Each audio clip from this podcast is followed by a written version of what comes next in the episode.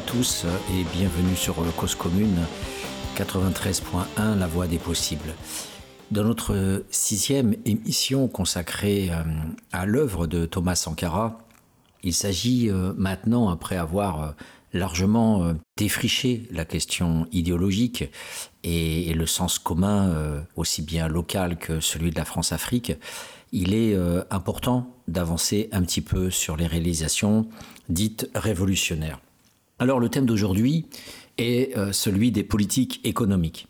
Alors d'entrée de jeu, l'auditeur, à moins qu'il soit enseignant, universitaire, chercheur euh, ou même économiste, va se dire euh, franchement là, Patrick, euh, on, s'emmerde.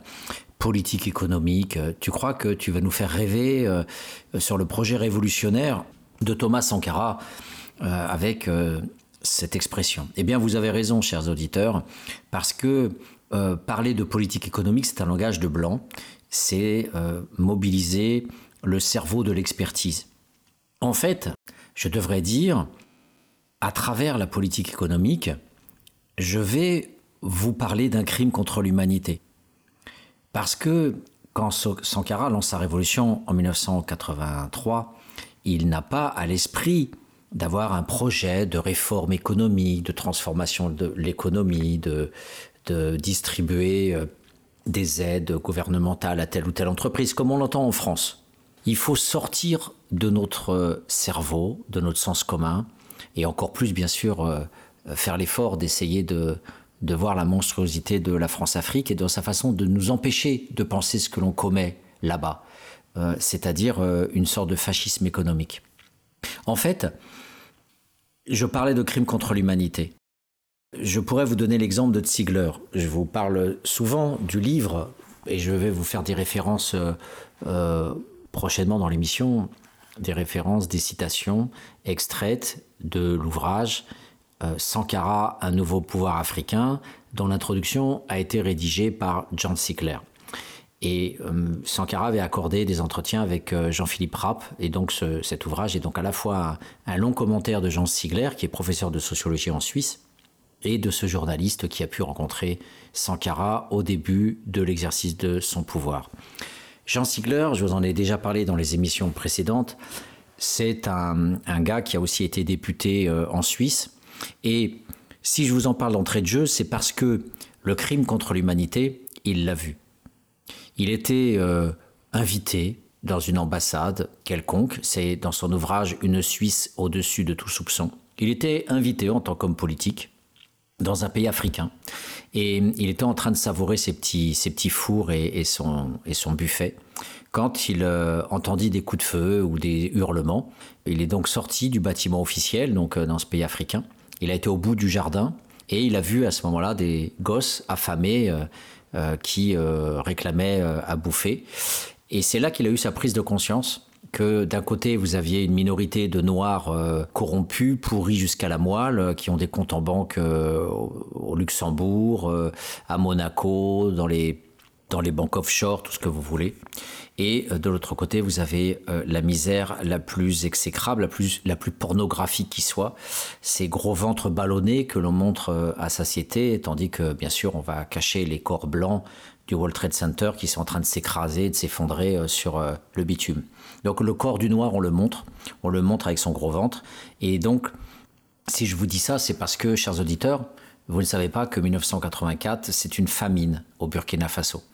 Et Sankara, au moment où il fait sa révolution, il prend le pouvoir en 83, il a affaire à un des pays les plus pauvres du monde, le neuvième, dit-il dans cet ouvrage, le neuvième pays le plus pauvre du monde sur plus de 200 pays.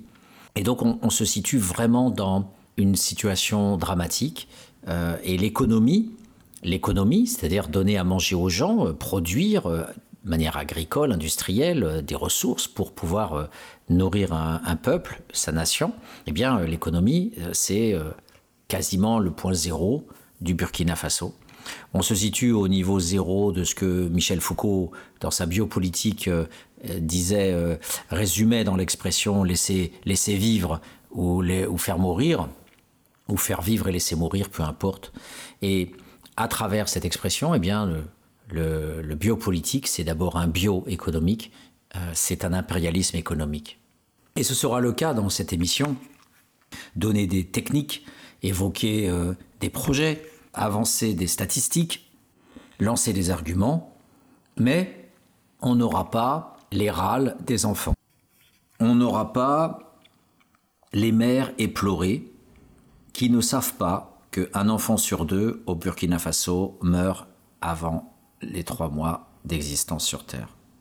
On n'aura pas les souffrances de la faim, les désespérances de ne pas avoir d'eau pour irriguer ses champs, ou même de perdre ses terres et de devoir les, donner à, d'autres propriétaires euh, qui ne vont pas forcément les développer. Thomas Sankara en était largement averti, mais qui peuvent effectivement après spéculer sur les euh, vivres. Donc la politique économique qui nous révulse à travers cette expression quand on parle de ce que nous sommes responsables, nous Français, nous sommes responsables d'une très grande partie de ces morts au même titre euh, que les Allemands ont été responsables de l'extermination des Juifs, eh bien, nous sommes responsables directement et indirectement de la mort de centaines de milliers de gosses en Afrique, euh, parce que la politique France-Afrique, en termes économiques et politiques, est une politique qui empêche le développement de ces pays-là. Donc la révolution burkinabé, c'est essentiellement une révolution qui s'est faite contre la France. Je le répète, contre la France. Et on verra que la mort de Sankara en 87 a été faite euh, essentiellement par la France, même s'il y a eu, bien sûr, pour éviter d'avoir les mains sales, euh, des subterfuges.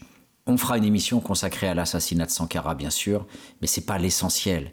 On savait que dans la logique de sa révolution, il allait être tué. Il le savait lui-même. Il le disait dans tous les entretiens dès qu'il a pris le pouvoir. Il disait Je vais être tué, ce n'est qu'une question de temps, mais je serai tué, forcément. Il le savait, sa femme, il l'appelait la veuve. Donc euh, on voit bien que ce qu'il faut bien penser, euh, c'est que la politique économique, c'est d'abord un grand basculement. C'est une énergie sociale. Bourdieu disait dans le sens pratique, cet ouvrage extraordinaire d'anthropologie sociale pour nous comprendre les fondamentaux de la vie sociale, de la vie en société, il nous disait que finalement la société c'est une énorme physique sociale c'est une distribution d'énergie. Et c'est vrai que la révolution, c'est un concentré d'énergie, c'est une gigantesque tentative d'inversion, comme si c'était des bras qui essayaient de pousser, d'ouvrir des portes ou d'ouvrir des robinets, si on parle de l'eau. Mais c'est aussi repousser les envahisseurs, repousser la France, repousser le FMI, repousser aussi les syndicats de fonctionnaires locaux qui font partie de France-Afrique. Je vous ai souvent évoqué dans les émissions de cause commune la zone grise. La zone grise, c'est ceux qui participent au colonialisme, au néocolonialisme, à l'impérialisme après que les États soient dits entre guillemets et formellement indépendants. Et Thomas Sankara, dans ses discours, euh, a largement développé ça. Il a largement développé les traîtres voltaïques euh, qui euh, sont biberonnés par les aides internationales, par les millions donnés par la France, afin que cette rente de situation cette rente purement étatique engraisse essentiellement les fonctionnaires qui, hommes politiques, fonctionnaires de tout poil, qui représentent que 5% de la population et qui laisse crever toute sa population paysanne à 95%, qui la laisse crever, qui laisse se démerder dans ses, dans ces petits champs vivriers, ou qui la laisse trimer comme ouvrier sur les grandes plantations de coton. et donc, il est clair que cette formidable distribution d'énergie, c'est ce qu'on peut appeler une politique économique révolutionnaire de justice sociale. Il est clair que cette expression nous enferme aussi. On aimerait hurler, on aimerait dire donner du pain aux 95% de cette population qui crève de faim, qui meurt de malnutrition, qui peut certaines années, comme en 1984, connaître la famine. On aimerait, finalement, si je fais une image, se sustenter et uniquement se sustenter de la phrase de Thomas Sankara qui affirmait Je veux que mon peuple puisse avoir deux repas par jour. Vous imaginez l'ambition de ce révolutionnaire. Même au temps de la Révolution française, on n'en était même pas là. On n'était pas en train de dire donnons deux repas par jour. Il est tellement difficile d'imaginer le mal que l'on a pu faire là-bas le mal que l'on continue de faire là-bas en bloquant la possibilité de développement économique, un développement adapté à ce que les populations veulent, à leur indépendance, à leur souveraineté économique, à la manière dont ils voudraient organiser leurs terres, leur euh, commerce, leur artisanat, leur industrie, leur commerce extérieur, leur balance commerciale, leurs dettes. Mais voilà, on n'a pas la possibilité d'en prendre connaissance et je commencerai par ça dans cette émission. Mais je finis cette introduction pour vous dire que, quels que soient les pourcentages qu'on puisse donner, les, les, arguments qu'on puisse donner, on ne peut que être euh, vide et impuissant devant cette question, puisque c'est la question centrale de 1984 et des milliers d'enfants sont morts de faim, qui a pris un enfant dans ses bras en train de lâcher son dernier soupir, alors que tout le monde sait que c'était évitable. On sait que c'est un gâchis absolument évitable, puisque la redistribution, notamment des salaires des fonctionnaires corrompus, des 5% qui sont dans les syndicats soi-disant démocratiques de René Otaillec, hein, ce directeur de recherche CNRS de Bordeaux, qui, dont j'ai parlé dans l'émission précédente, qui fulminait contre Thomas Sankara, en protestant contre la disparition de la démocratie, alors que le Burkina connaissait euh, euh, des syndicats puissants, des partis politiques, mais ces partis politiques sont dirigés par ces traîtres. Les syndicats sont contrôlés par ces traîtres. Leur seul objectif, c'est de vivre toujours mieux de la France-Afrique. C'est toujours vivre mieux du pillage de l'État, puisque Sankara, mais d'autres, euh, disent très clairement que les salaires des fonctionnaires, à eux seuls, représente 70% du budget de l'État.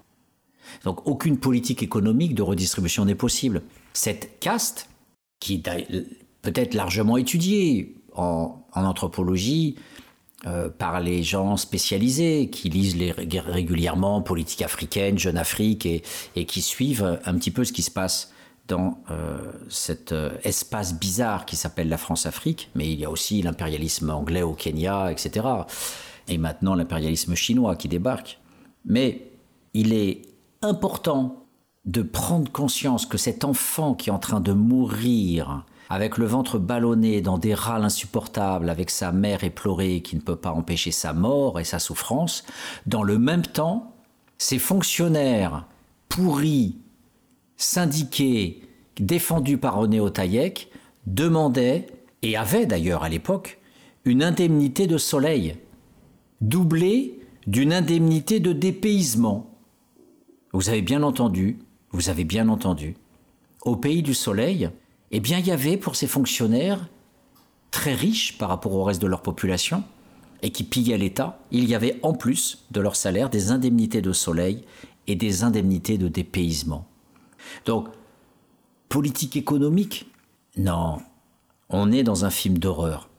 Et le cynisme de ces zone grise, c'est-à-dire au sens de Primo Levi, ces traîtres, ces collabos du système impérialiste, eh bien, ils nous empêchent, quand ils ne sont pas clairement identifiés, ils nous empêchent de voir que derrière le formalisme de leur euh, présentation correcte devant les médias, euh, euh, le fait qu'ils tiennent des journaux, qu'ils puissent parler devant des syndicats, et qu'on on, ne voit que, finalement, quand on lit les articles, eh bien, ce paravent ces acteurs finalement du brouillage néocolonial, eh bien, sont en train de participer directement à la mise à mort de leur propre peuple. Donc la révolution de Sankara, ce n'est pas de, se pencher d'abord et prioritairement sur euh, quelques réformes, nationalisation des terres, euh, aide économique et financière aux paysans, défiscalisation, tentative de faire baisser la dette. Voilà. Donc là, on retrouvera les économistes habituels bien calés dans leur petit bureau, parce qu'un économiste ne fait jamais travail de terrain ethnographique comme les sociologues. On verra donc les petits, les petits économistes grouillés derrière leurs petites statistiques. Mais la réalité obsessionnelle, pornographique, est celle de ces milliers de morts de ces famines. Et donc la base de toute discussion en termes de révolution, qui était euh, l'objet de la cinquième émission, eh bien la révolution, c'est d'abord et avant tout, pour conclure cette introduction, pour la lancer, eh bien c'est d'abord pouvoir donner deux repas par jour. Deux putains de repas par jour. Eh bien avant de commencer et de continuer avec les pourritures euh, de la France-Afrique, parce que je voudrais vous commencer l'émission en vous donnant des morceaux choisis des discours euh, français sur euh, la révolution burkinabé, eh bien je vous propose d'entrée de jeu, déjà épuisé et dégoûté face à toute cette idéologie, ce sens commun et ces brouillages euh, permanents du sens de ce que l'on fait là-bas, je voudrais d'entrée de jeu vous proposer une petite coupure musicale avec un groupe qui intitulent leur, leur chanson euh, It's Because I'm Black de Ken Both.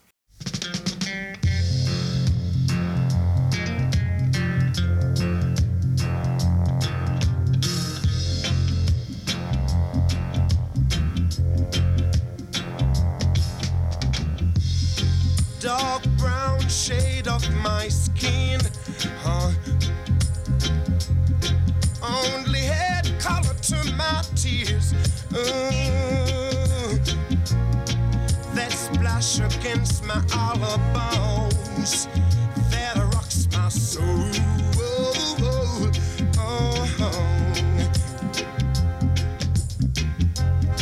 Looking back over my past dreams that I once knew.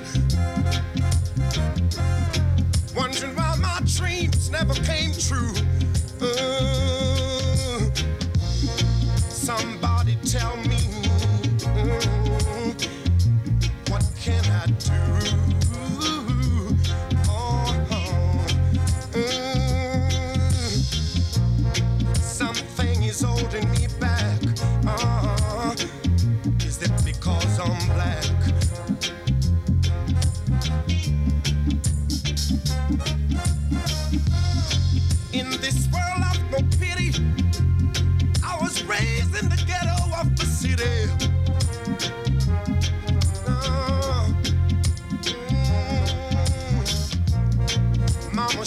work so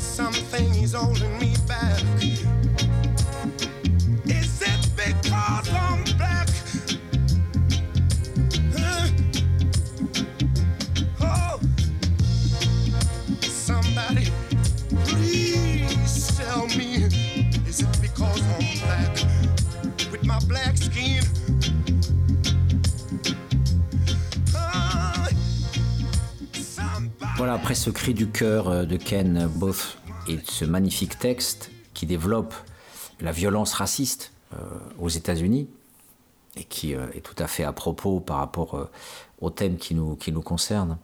Je voudrais donc poursuivre cette, cette émission en vous parlant donc de, de l'économie, avec toutes les réserves et les guillemets, comme je vous l'ai dit au départ, en étant presque gêné de devoir entrer dans des sortes d'argumentation y a-t-il une argumentation quand tout simplement on veut euh, faire en sorte qu'une euh, qu'une terre soit bien défrichée, qu'une terre soit productive, qu'elle donne à manger aux, aux personnes du village ou qu'elle nourrisse euh, la ville?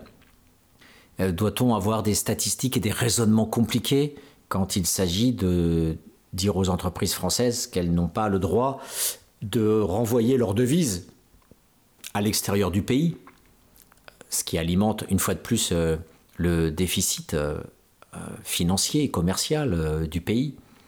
Est-ce qu'il nous faut épiloguer longtemps alors que l'on voit ce, dualisme abyssal entre les salaires des fonctionnaires qui sont des salariés, un terme de l'Occident, alors que l'immensité du monde entier fonctionne avec un travail à la journée. Le salariat est une condition de privilégié, alors même, alors même que l'on sait euh, que le salariat était la condition la plus misérable après l'esclavage et qu'elle a participé, cette condition-là, euh, à l'apparition finalement du prolétariat. C'est Robert Castel, dans les Métamorphoses de la question sociale, qui a bien montré que le salariat euh, a été euh, ce statut, cette, ce statut juridique et cette condition qui a permis progressivement de créer le prolétariat, la force de travail de Marx, qui se vendait moyennant un salaire. Salariat, salaire.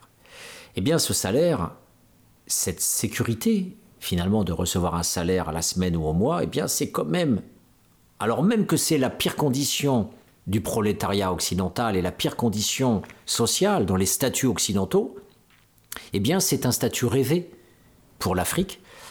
Et ce statut de salaire, de salariat, est réservé à une toute petite minorité, comme je vous le disais, 5%, euh, alors que l'immense majorité trime avec euh, de l'exploitation euh, drastique de terre à travers toutes sortes de petits métiers informels dans la ville. Et l'immensité, l'immensité de la main-d'œuvre burkinabé, comme je vous le développerai dans quelques instants, eh bien, était vouée à l'émigration vers d'autres pays. C'était un réservoir de main-d'œuvre, tout le monde le sait, vers la Côte d'Ivoire, euh, vers euh, le Ghana, etc.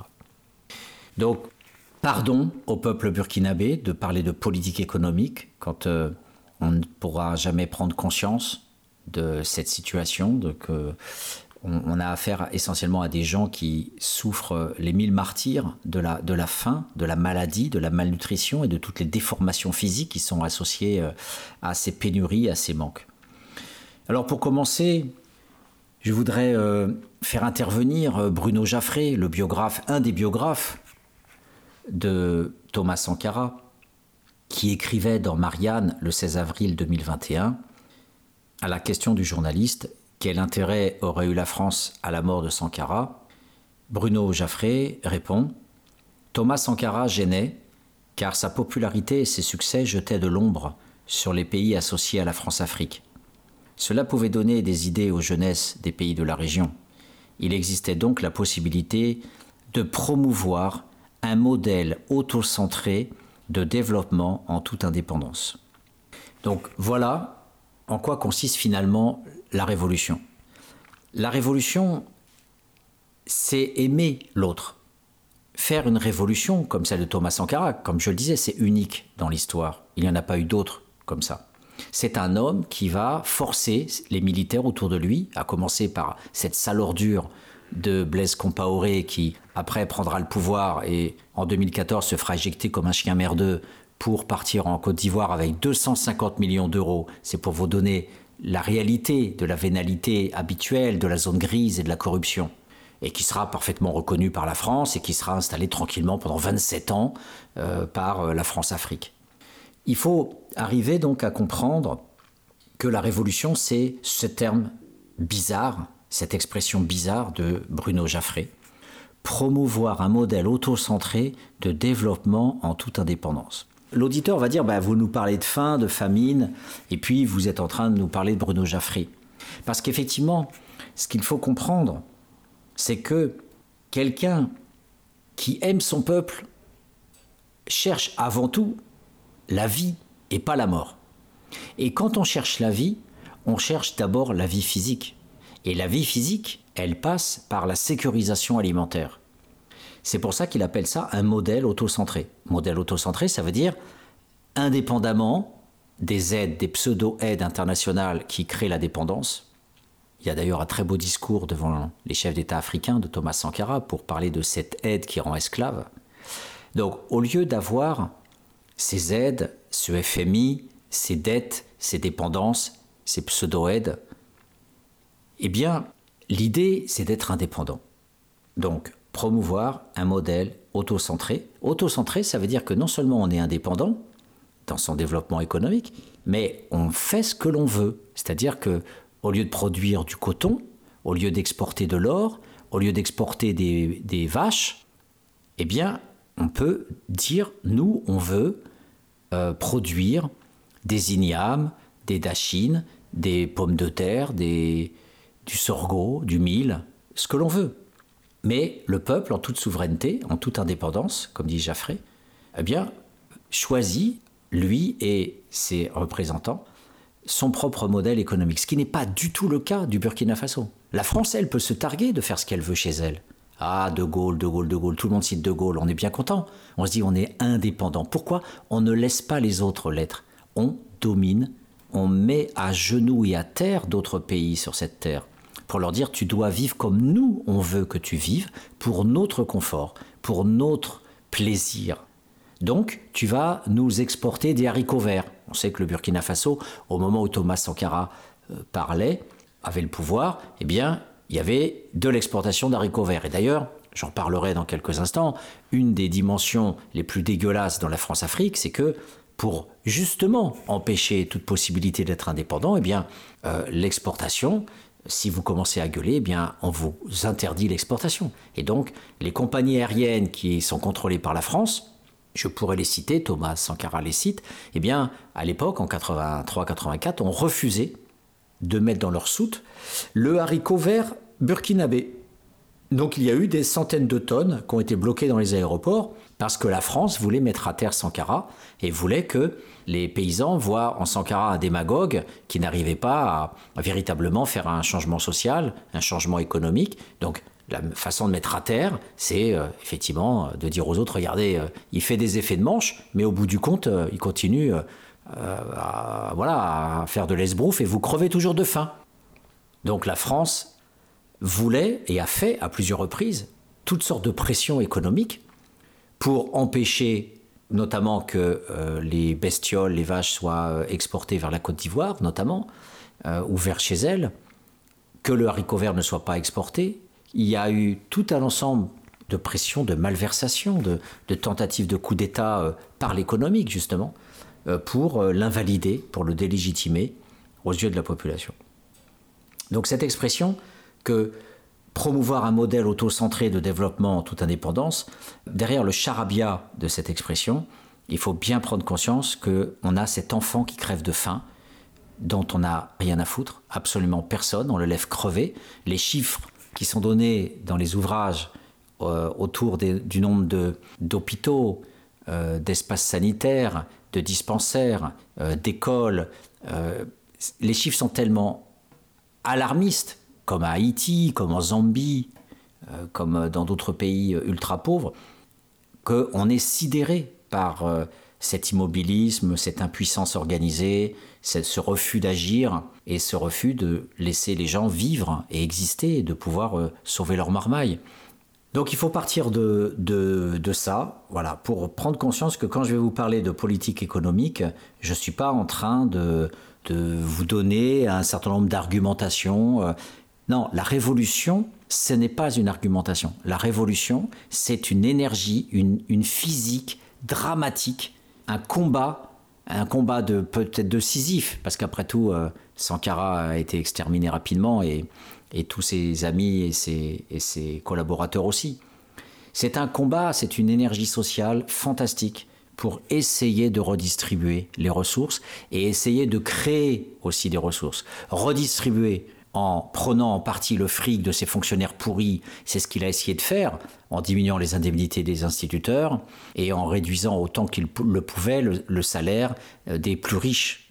Et c'est aussi créer de la richesse en développant une économie locale. On le sait, notamment à travers euh, le, tissu local, le FASO, que euh, Sankara arborait fièrement dans les conférences internationales. Donc on peut parler de plusieurs recettes, on peut parler des, projets, des réformes euh, qu'il avait, qu'il a mis, qu'il a appliquées. On en parlera dans le troisième euh, volet de, cette émission. Mais il faut bien voir que, avant tout, il y a cette euh, logique absolument dramatique de donner la vie à sa population. Alors, vous pourrez me dire que tout ça est évident, que effectivement l'Afrique meurt de faim, que l'Afrique est dominée par la France, que le Burkina Faso est écrasé par les intérêts français, le franc CFA hein, qui continue d'exister, l'armée française qui est présente, les, services secrets français, les, aides économiques françaises, les experts français, les Bolloré français. Mais je peux vous dire que tout ça n'a rien d'évident. Euh, Jeune Afrique passe son temps à interviewer euh, les hommes politiques véreux, les Macron, les Jean-Christophe Mitterrand, les Guy Pen, qui était le focard de Mitterrand. Et on peut avoir encore euh, dans Jeune Afrique Emmanuel Macron interviewé qui dit Il n'y a plus de politique africaine de la France. On peut répéter cette phrase 100 fois si vous voulez, jusqu'à ce qu'on vomisse. Voilà, donc le Macron des banques est aussi le Macron de la France-Afrique, comme Mitterrand était le président des banques et de la France-Afrique. Les Pinson-Charlot ont magnifiquement évoqué dans la violence des riches comment le Parti socialiste et toutes les élites euh, énarques dites de gauche ont euh, intronisé et solidifié et routinisé la politique néolibérale euh, en France. Donc on a des phrases dans Jeune Afrique qui sont des phrases vides de sens que les Européens, les Occidentaux, que les Blancs ont l'habitude d'entendre je peux la, lire par rapport à ce que je viens de dire, vous l'apprécierez par vous-même. Emmanuel Macron affirme qu'il n'y a plus de politique africaine de la France. Le budget de l'aide augmente fortement. Le président met le cap sur la jeunesse et la modernité. Il entend promouvoir un partenariat avec l'Afrique. Son approche est très entrepreneuriale. La dégradation de la situation sécuritaire l'oblige lui aussi à faire des concessions à la réelle politique et à soutenir financièrement des États dont la gestion est loin d'être à son goût. Donc voilà, on ne peut qu'être dans l'écœurement radical par rapport à ce type de journaliste ou de pseudo-universitaire écrivant dans, Jeune Afrique. On a effectivement, euh, voilà, promouvoir un partenariat avec l'Afrique. Imaginez, imaginez ce que ça peut vouloir dire au regard de cette évocation de la famine, de la faim, de la malnutrition, de la part de ces intellectuels traîtres qui écrivent dans Jeune Afrique et qui euh, font la gesticulation de zone grise pour faire croire qu'ils peuvent euh, avoir une économie euh, tout à fait ordinaire euh, et des relations presque d'égal à égal avec l'État français. Donc je passe, pas besoin de disserter plus longtemps là-dessus, mais j'aimerais vous lire, avant de continuer, j'aimerais vous lire l'horreur de la France-Afrique, parce qu'il faut bien la personnifier à un moment donné, il faut sortir de l'abstraction. Donc une de ces horreurs est personnifiée, incarnée par le fils Mitterrand, Jean-Christophe Mitterrand, qui a dit l'assassinat, dans un article, toujours dans Jeune Afrique, euh, le titre c'est L'assassinat de Sankara, selon moi, un accident. Donc vous pourrez apprécier euh, ce titre remarquable. Alors voilà, ça mérite euh, d'être lu. Vous avez le cerveau d'un fasciste, le cerveau d'un monstre, euh, qui, euh, en toute banalité, écrit dans Jeune Afrique, comme si c'était quelque chose d'intellectuel. Ça s'écrit, donc euh, forcément, ça doit être des gens savants, alors qu'on a tout simplement des, fachos immondes qui ressemblent à un égout, en fait. Voilà. Donc, le journaliste de Jeune Afrique, je n'ai pas en nom, dit Quand avez-vous rencontré Thomas Sankara pour la première fois? Jean-Christophe Mitterrand dit Je l'ai rencontré au sommet France-Afrique de Vittel en octobre 83. Nous nous sommes revus plusieurs fois par la suite. C'était un personnage sympathique et très intéressant. Il était direct et avait des idées bien arrêtées, mais le dialogue était toujours possible avec lui. Je me souviens qu'une fois, où je faisais escale à Ouagadougou pour faire le plein de mon avion, apprenant que j'étais à l'aéroport, il m'a fait venir à la présidence. Nous y avons discuté pendant deux heures. Nos conversations n'étaient pas préparées et portaient généralement sur les sujets du moment. Comment définiriez-vous les relations qu'il y a la France au Burkina à cette époque? Sankara était un révolutionnaire. Il rêvait beaucoup et avait de grandes ambitions pour son pays. Il était très volontaire et voulait que les choses bougent, malgré le peu de moyens financiers dont il disposait. Les relations entre la France et le Burkina étaient bonnes. Nous n'avions pas de problème particulier. Bien sûr, il nous accrochait parfois sur certaines choses, qui souvent n'étaient pas vraies, mais cela n'empêchait pas le dialogue. Quand vous avez un homme intelligent comme lui face à vous, c'est passionnant.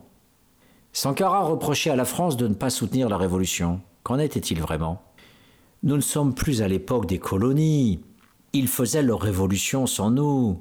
La relation était la même qu'avec les autres pays africains. Il n'y avait aucun traitement particulier pour Sankara. Politiquement, il n'y avait aucun problème. Comment Sankara était-il perçu par le président Mitterrand? Mon père appréciait les caractères forts comme Sankara, qui était un tribun remarquable. Je me souviens de son fameux discours pendant la visite officielle de mon père à Ouagadougou le 17 novembre 1986, où il a parlé pendant une heure sans une seule note. En réponse, François Mitterrand a mis de côté le discours qu'il avait préparé et il a répondu point par point à Sankara. Ce fut un débat captivant. Avez-vous été surpris d'apprendre son assassinat? J'étais à Paris ce jour-là. J'ai reçu un coup de téléphone m'annonçant les faits, mais je ne sais plus de qui. J'étais au courant des fortes tensions qui existaient au sein du Conseil national de la Révolution à Ouaga. Nous nous doutions que cela pouvait mal se terminer, mais j'ai tout de même été surpris qu'il soit assassiné, et plutôt triste, car j'aimais bien l'homme. Quelles ont été les réactions de Guy Pen et de François Mitterrand? Je ne sais pas, mais ils ont été obligés de constater et de faire avec. La France s'est-elle impliquée d'une manière ou d'une autre dans cet événement? Non, à aucun moment. Guy Pen n'a jamais été impliqué dans cette arrestation. C'était un hasard. Vous pensez vraiment que le président Jean-Baptiste Ouedraogo aurait prévenu Guy Pen en lui disant Je vais arrêter Sankara Évidemment que non. Et si c'était le cas, Pen aurait répondu Attendez au moins que je sois reparti. C'est moi qui ai appelé Guy Pen de Paris pour l'informer de cette arrestation. Il ne le savait pas et on a été stupéfait. Voilà, donc je ne vais pas commenter cet extrait qui mériterait qu'on s'y attarde pendant au moins deux heures si on reprenait chaque expression, chaque mot pour euh, souligner la passivité, voire euh, la non-responsabilité radicale de la France, qui n'a pas d'informations, il ne parle pas des services secrets, il est au courant de rien, il avait des relations amicales avec Sankara, euh, il n'y a pas de politique africaine, le pays est traité comme les autres pays africains, il y a des relations bilatérales, voilà, et puis voilà, finalement, euh, on, est au courant de rien et on l'apprend au dernier moment. Voilà. Je ne peux pas développer plus, mais au vu de toutes les émissions précédentes, je pense que vous aurez apprécié euh, à sa juste valeur ce petit extrait d'un discours euh, raboté jusqu'au silence, comme nous dit une fois de plus Pierre Bourdieu. Alors là aussi, à cause de l'envie de vomir, je dois vous imposer encore une petite pause musicale. Je pense qu'il fera plaisir à, à tout le monde en écoutant Jimmy Cliff, The Harder They Come.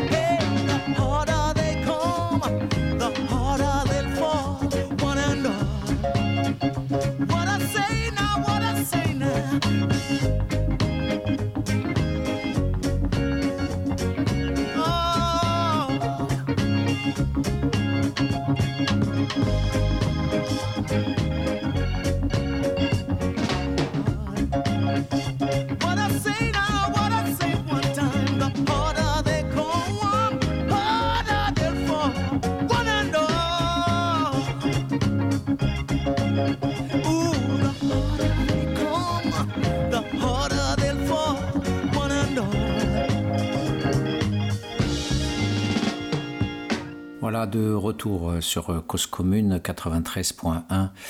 Notre émission Les mondes rêvés de Georges aborde aujourd'hui euh, son sixième fascicule, je pourrais dire. Sixième émission consacrée au travail et au processus révolutionnaire burkinabé entre 1983 et 1987. On évoquait à l'instant les propos de Jean-Christophe Mitterrand, le comble, on pourrait dire, le symbole de la parole érasée, de la, parole euh, élimée, qui euh, offre le tableau d'une d'une France euh, découvrant l'assassinat, euh, n'étant au courant de rien, euh, ne parlant absolument pas des services secrets, ne parlant pas de la France-Afrique, euh, des politiques euh, françaises, dont on va parler dans quelques instants avec des noms d'entreprises très précis, avec la façon dont fonctionne cette France-Afrique, cet impérialisme économique. On donnera des détails. D'ailleurs, beaucoup de détails sont présents sur Wikipédia. Il n'y a pas besoin d'aller chercher loin, il faut juste faire les liens, relier les choses entre elles. Alors, chez les auditeurs, vous allez vous poser la question effectivement aussi de la tonalité. Euh, comment parler de euh, ces choses-là? Comment parler d'actions concrètes faites par des hommes qui, euh, à l'autre bout de la chaîne des actions, euh, conduisent à des morts, conduisent à de la malnutrition, conduisent à de l'analphabétisme. hein. Plus de 95% de la population euh, burkinabé est analphabète, illettrée. L'accès à l'école est absolument dérisoire. Euh, Les, dispensaires, bien sûr, sont, sont extrêmement marginaux et la plupart des gens meurent euh, sans, sans soins ou avec des médicaments achetés, achetés au marché noir. On pourrait développer ça et on le développera effectivement. C'est euh, l'énergie négative qui euh, a permis l'apparition de, cette révolution. Mais on peut se poser la question pourquoi parler de pornographie, pourquoi parler de pourriture, euh, pourquoi parfois être à la limite entre l'exaspération et l'insulte? Le, langage est intéressant, un langage radiophonique qui se fonde sur un certain nombre de documents, mais sur une parole euh, euh, libre, une parole qui, qui procède par des flux, donc euh, avec cette intention derrière d'éveiller. Le mot trash a pour fonction d'éveiller, de dramatiser, de, de scandaliser.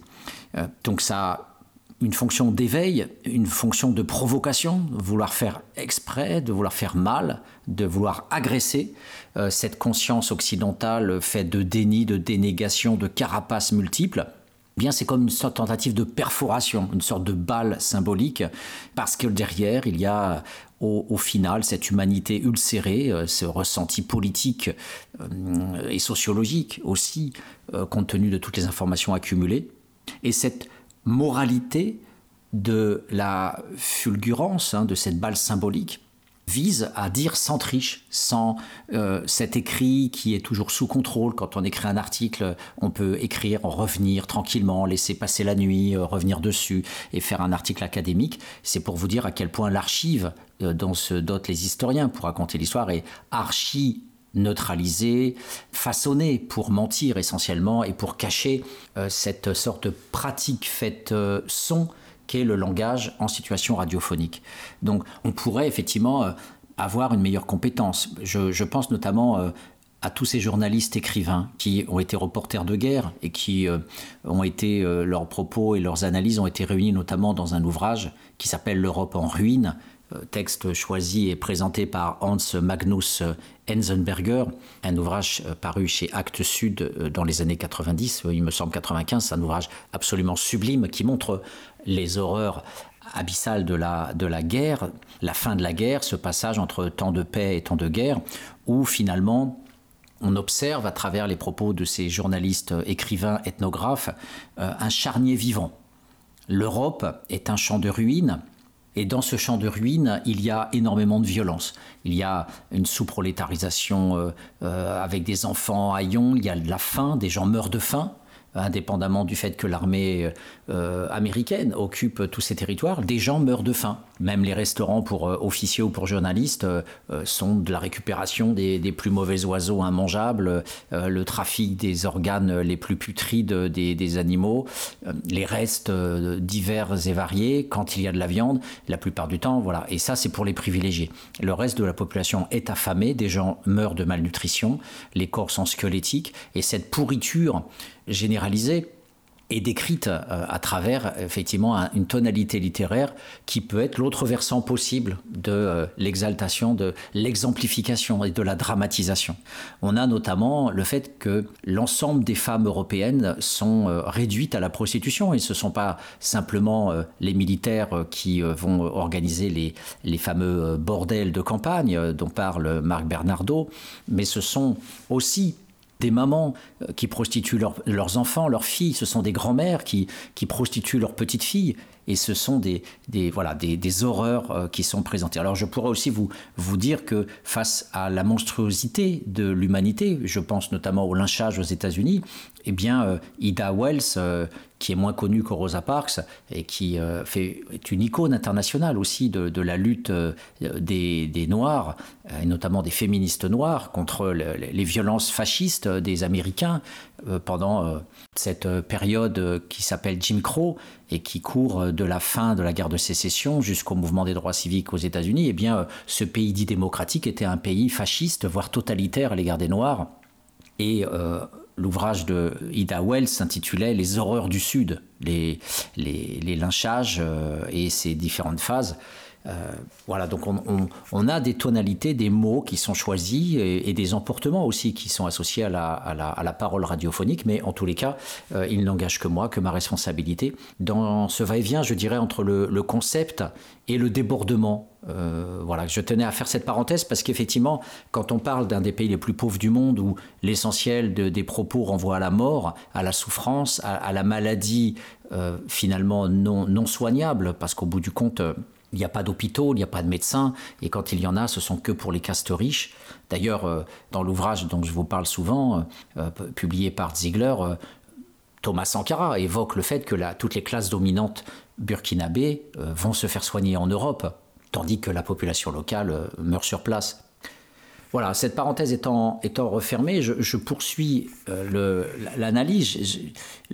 pour en finir, il était important de, de parler non seulement de Jean-Christophe Mitterrand pour qu'on je puisse vous montrer l'horreur de la parole béate, l'horreur de la parole satisfaite, de la parole de quelqu'un qui se sent non responsable, comme Eichmann, voilà, je n'ai fait qu'exécuter les ordres. Et là, on a un Christophe Mitterrand qui dit ben, je, suis au courant de rien, euh, on a fait ce qu'on a plu. Euh, euh, bon, ils se sont d'ailleurs souvent trompés à notre égard, etc. Et bien, vous verrez dans la suite de l'émission, consacrée donc au fric, hein, l'économie finalement c'est le fric, c'est le, pouvoir par l'argent, et vous verrez qu'effectivement l'impérialisme français, euh, ce, n'est pas la, la dimension, euh, on va dire, mécanique et simple d'une multinationale qui arriverait avec ses GIs, ses soldats économiques, et qui euh, arriverait sur le, pays directement pour prendre de tout.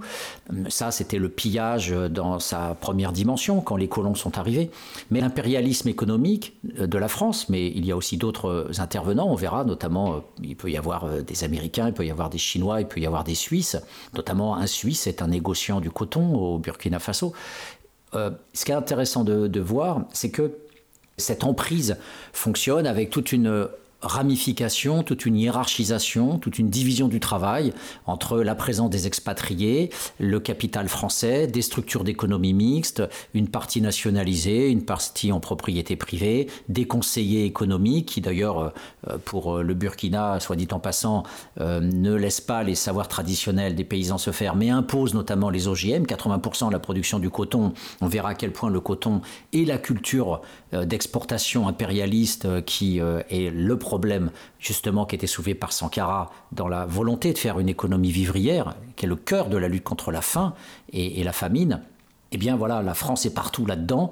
Euh, vous aurez des exemples, je vous donnerai des noms précis, des, pourcentages, et on verra que ce maillage, euh, comme Bolloré est, présent sur tous les ports africains, eh bien euh, la, compagnie française de production de coton est présente dans tous les pays d'Africains africains aussi à ce niveau-là. Donc c'est un maillage avec, avec Monsanto aussi présent, avec des semences exportées, des semences imposées en partie, enfin toute une dépendance technique, une dépendance qui coûte d'ailleurs très cher aux paysans, parce que ces semences sont beaucoup plus chères que euh, les semences traditionnelles.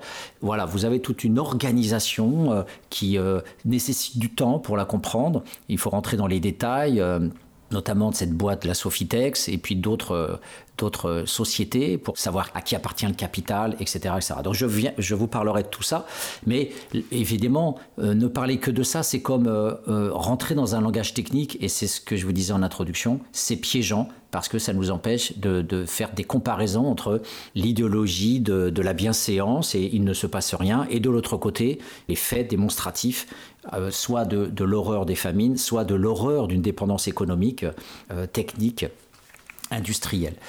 Euh, d'un seul mot, je dirais que l'impérialisme sur le coton, c'est pas simplement le fait que ça a été imposé par les blancs, par les, par les colons, c'est aussi le fait que dans le fait même de l'exploiter, si c'était un pays du Sud, par exemple, eh bien, les pays du Sud s'en sortent mieux parce que dans l'ensemble, ils vont contrôler la production, le filage, le tissage, la mise en forme du coton, de telle sorte que ça puisse être aussi un, bien qui euh, est euh, exporté dans les meilleures conditions possibles. Alors que, là, effectivement, euh, l'emprise impérialiste est telle que c'est pratiquement un produit brut qui sort du Burkina Faso. Il y a très peu de, de mise en valeur du produit à travers des usines. Il y a très peu d'industrialisation de ce coton et donc il est totalement euh, finalement dépendant des cours internationaux. Donc il y a une, sorte d'impérialisme au second degré, une surpuissance de l'impérialisme parce que la production elle-même n'est même pas euh, valorisée euh, localement avant de pouvoir être imposée dans les meilleures conditions sur les marchés internationaux.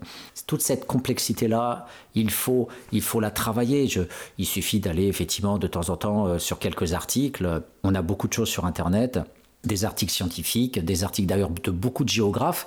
Il faut savoir que l'impérialisme français fonctionne aussi avec des scientifiques, avec des géographes, avec les universités, avec le CNRS. Et la plupart des articles, ce sont des gens qui sont sur le terrain au Burkina Faso et qui font le lien entre l'expertise des ingénieurs et les analyses économiques. Euh, souvent, celles des géographes sont aussi des analyses économiques, techniques, pour euh, voilà, euh, donner à voir la valorisation d'un produit et comment on peut l'accompagner en, en, tant qu'expat, en tant qu'expat scientifique, académique. ça fait partie de l'impérialisme culturel dont parlait Thomas Sankara et c'est bien sûr la cheville ouvrière aussi de la présence française dans ces pays-là.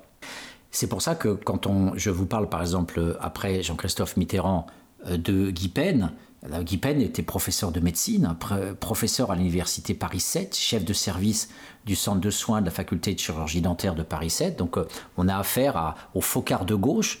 Le focard, donc c'était l'homme de main de De Gaulle en Afrique. Et bien là, on a le focard de gauche, euh, qui est un, ancien sénateur socialiste, qui représente les Français vivant hors de France entre 86 et 2004. Donc il, a, il est multipositionné. Il est membre honoraire du Parlement. Il a été président de l'UNEF, qui est le, les syndicats étudiants, euh, le plus gros syndicat étudiant de France. Et ce professeur de médecine, eh bien, euh, a été euh, finalement un personnage plus discret et, et, et, et, dont on verrait avec la plus grande difficulté son rôle euh, en Afrique, étant donné que Focard était tout simplement un sbire des services secrets, mais euh, voilà, Guy Pen a la même fonction, mais avec des titres et des qualités qui euh, nous posent question par rapport à, son éthique de médecin ou à son rôle de président de syndicat, de membre du Parlement, sénateur, etc. Donc on, on, le voit plus du côté de la civilisation, et pourtant, Et pourtant, il a été un homme de main de François Mitterrand et hum, il a eu euh, beaucoup de missions en Afrique entre 81 et, 86. Il a été le président de l'association Amitié France-Burkina Faso. Et si je vous parle de lui, c'est pas pour euh, dire simplement, voilà, euh, c'est qu'il a eu un rôle important. il a reçu Thomas Sankara à l'Élysée et il a été présent en 1983 euh, lors de l'arrestation de Thomas Sankara. Euh, c'est ce que Jean-Christophe Mitterrand disait, mais euh, ok, Guy Pen était présent, mais est-ce que nous, les Français, on aurait été assez bêtes pour faire arrêter Sankara alors que Guy Pen était présent en Afrique? Bien sûr, tout ça, ça se dit 20 ans ou 30 ans plus tard, mais sur le moment, euh, alors que Thomas Sankara ne devait pas avoir euh, la, présidence du Burkina. Il n'aurait pas dû, à l'époque où il a été arrêté le 17 mai 83, euh, il n'aurait pas dû avoir le destin qu'il a eu. Donc, à l'époque, peu importe que Guy Pen soit présent, de toutes les façons, ce petit capitaine ne devait pas avoir une aura telle que l'histoire devait se rappeler que Guy Pen était présent à ce moment-là en Afrique et qu'il a été un élément incontournable d'influence du président euh, Ouedraogo pour arrêter, arrêter ce, capitaine euh, communiste euh, dangereux pour la France-Afrique. Et ce qui est important dans ce personnage, c'est que quand il est interviewé par Jeune Afrique, il dit que en fait, il, il, connaissait pratiquement tout le monde au Burkina Faso. Et il a ajouté cette phrase Mais je suis lucide, lorsqu'on mange à la table du diable, il faut le faire avec une longue cuillère. Voilà. Euh, donc c'est une façon euh, de donner à voir que plutôt que de dire nous sommes la France-Afrique et nous sommes les méchants et nous sommes le diable, eh bien vous voyez, là on a un mécanisme d'inversion, euh, c'est de dire tout simplement que c'est l'autre, le, noir africain chez qui on est, hein, qui est le diable. Alors la, seule phrase que je voulais vous, vous lire de lui, juste avant de commencer à parler de, entre guillemets, de cette économie, euh, burkinabé et de ce que Sankara a voulu faire, juste, juste dire que bien sûr euh, il a accompagné euh, toute la France-Afrique pendant toutes les années où il a été présent, il a créé cette association d'amitié. Ça fait rire, mais voyez à quel point quand on parle de légitimation, quand on parle de déni, de dénégation, voilà. L'association Amitié France-Burkina Faso, AFBF, vous imaginez, voilà, vous lisez ça sur Wikipédia et puis vous passez à autre chose. Et pourtant, c'est le cœur, c'est le cœur du mécanisme de la France-Afrique au niveau culturel. Amitié. Voilà. Et donc, du coup, il a donné euh, une, une, interview à Jeune Afrique en 2008, donc toujours à l'époque où Blaise Compaoré avait le pouvoir. Et il a alors, à ce moment-là, parlé d'une démocratie exemplaire et d'un pays bien géré. Un pays bien géré. Donc là, cette expression est très importante. C'est-à-dire que quand Thomas Sankara a voulu établir sa révolution économique, nationaliser un certain nombre d'activités économiques pour euh, étatiser l'économie capitaliste, puisqu'il n'a jamais remis en cause le principe du capitalisme, mais il voulait que l'État contrôle un certain nombre de choses pour éviter que, effectivement, les intérêts étrangers continuent à exercer leur mainmise sur le pays. Non, étatisation économique et, et bien sûr euh, euh, sans doute euh, remise en cause largement des formes les plus criantes de mainmise et de manière de fonctionner telles que effectivement le pays ne pouvait pas produire son autosuffisance alimentaire. Et quand il parle de pays bien gérés, eh bien c'est quand Blaise Compaoré, depuis 1987 et après l'assassinat de Sankara, a, procédé à ce qu'on appelle la rectification. Et la rectification, c'est on revient à l'ancien système. Et donc, de cet ancien système, Guy Pen nous dit que c'est un pays bien géré. Voilà, la production, la monoculture du coton, le fait de, revenir euh, à, à la France-Afrique, eh bien, on a ici la preuve dans le discours. Démocratie exemplaire, un Blaise Compaoré qui n'a cessé de, de, maintenir son pouvoir euh, mandat après mandat. Il a été viré en 2014 parce qu'il voulait encore à nouveau un nouveau mandat avec des élections truquées.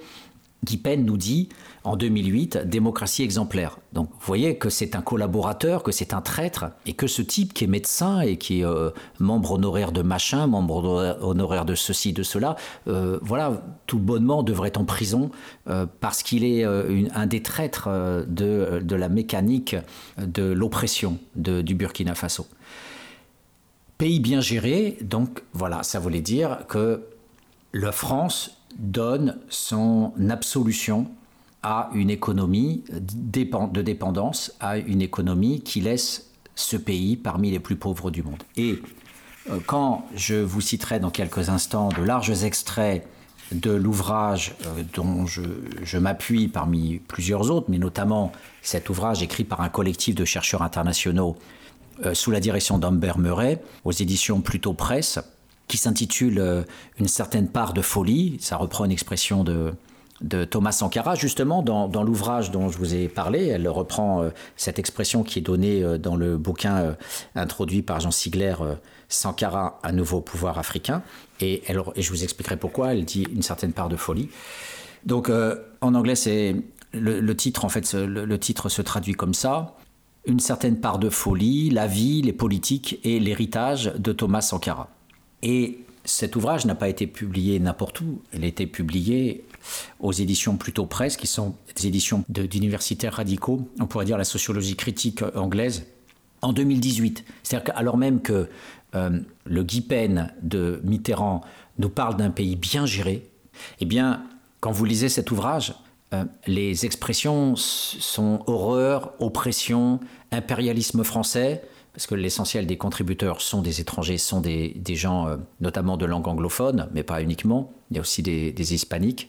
Et cet ouvrage écrit tout récemment, en 2018, continue à dresser le portrait d'une France-Afrique, continue à dresser le portrait de l'impérialisme français et de l'oppression et de la misère, euh, tout en ayant euh, analysé la révolution de Thomas Sankara. C'est un ouvrage récent qui euh, parle aussi de l'héritage qui qui est celui de, ce révolutionnaire et qui voilà martèle tous les propos de, du saut de mots que j'utilise, de, cette façon de laisser mourir des gens, d'être dans la biopolitique, c'est-à-dire dans la bioéconomie, alors qu'à l'opposé, on aura un chien de garde comme ce Guy Pen qui parlera d'un pays bien géré. Donc c'est pas, vous voyez, on peut glisser sur les mots, il faut au contraire s'y arrêter. Et le langage parfois euh, fait défaut. On a besoin parfois de hurler et parfois de se taire pour plutôt euh, proposer une coupure musicale face à, ce qui est euh, le plus insupportable, c'est-à-dire le fait que ce soit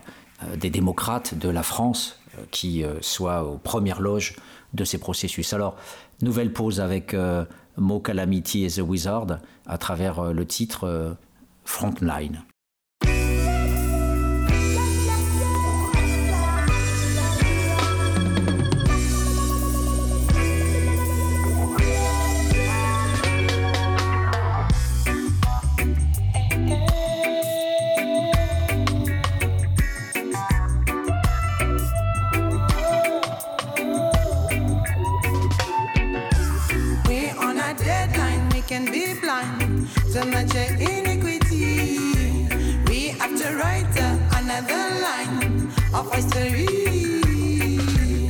Of history,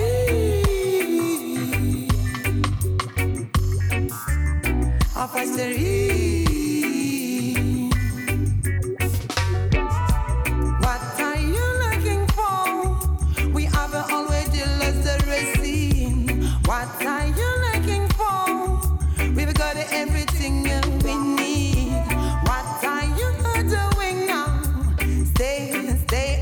front line. Front line. We're on a deadline, we can be blind to much iniquity. We have to write another line of history. Of history.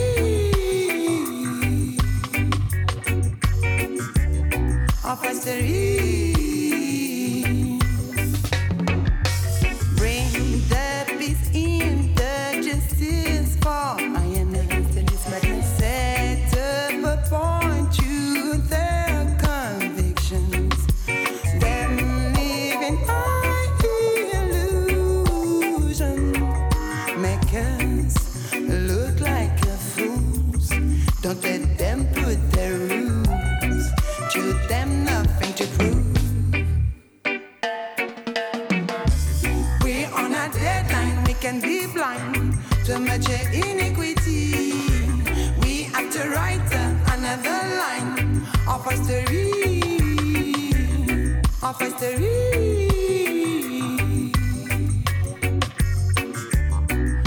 History. The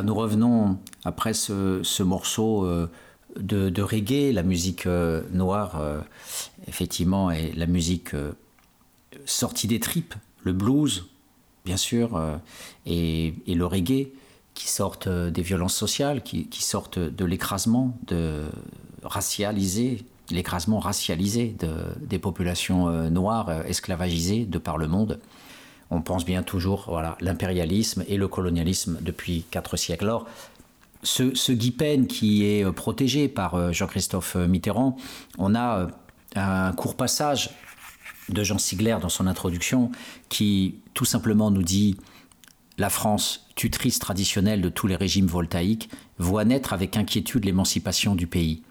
Guy passe à la mi-mai 1983 à Ouagadougou. Le 17, Ouedraogo, le président, fait arrêter Sankara. Donc je- j'en dis pas plus, c'est juste la, le point de vue de, Sigler, comme d'ailleurs le point de vue que, je partage euh, complètement, devant l'étonnement euh, amusé de Jean-Christophe Mitterrand, qui euh, bien sûr nous sidère. Alors même Sankara le dit lui-même, il le dit lui-même lors de son discours d'orientation politique qui a été prononcé à la radio-télévision nationale le 2 octobre 1983, euh, donc deux mois après la Révolution qui a été lancée officiellement en août. Il euh, commence son, discours euh, en disant c'est un fait établi que le grand mouvement de résistance populaire, qui a immédiatement suivi la provocation réactionnaire et pro-impérialiste du 17 mai 1983, a créé les conditions favorables à l'avènement du 4 août 1983. En effet, le complot impérialiste du 17 mai, donc c'est le jour où il a été arrêté, a précipité sur une grande échelle le regroupement des forces et organisations démocratiques et révolutionnaires qui se sont mobilisées durant cette période en développement d'initiatives et en entreprenant des actions audacieuses inconnues jusque-là, puisqu'en fait, euh, ces mouvements populaires et les actions euh, des commandos militaires dirigés par son pote à l'époque, euh, Compaoré, qui lui ont permis d'être libéré de prison. Donc, suite à l'intervention de la France euh, et à son internement, et voilà, la perspective contre le discours que je vous ai évoqué de Jean-Christophe Mitterrand, euh, voilà, même la mort de Sankara, un accident, euh, l'arrestation de Sankara après le passage de Guy Pen, non, rien à voir, une pure coïncidence. Eh bien, on a effectivement une toute autre version, une toute autre perspective quand on regarde précisément ce qu'est la France, qu'elle est capable de faire, et voilà, c'est une coïncidence qui n'en est pas une.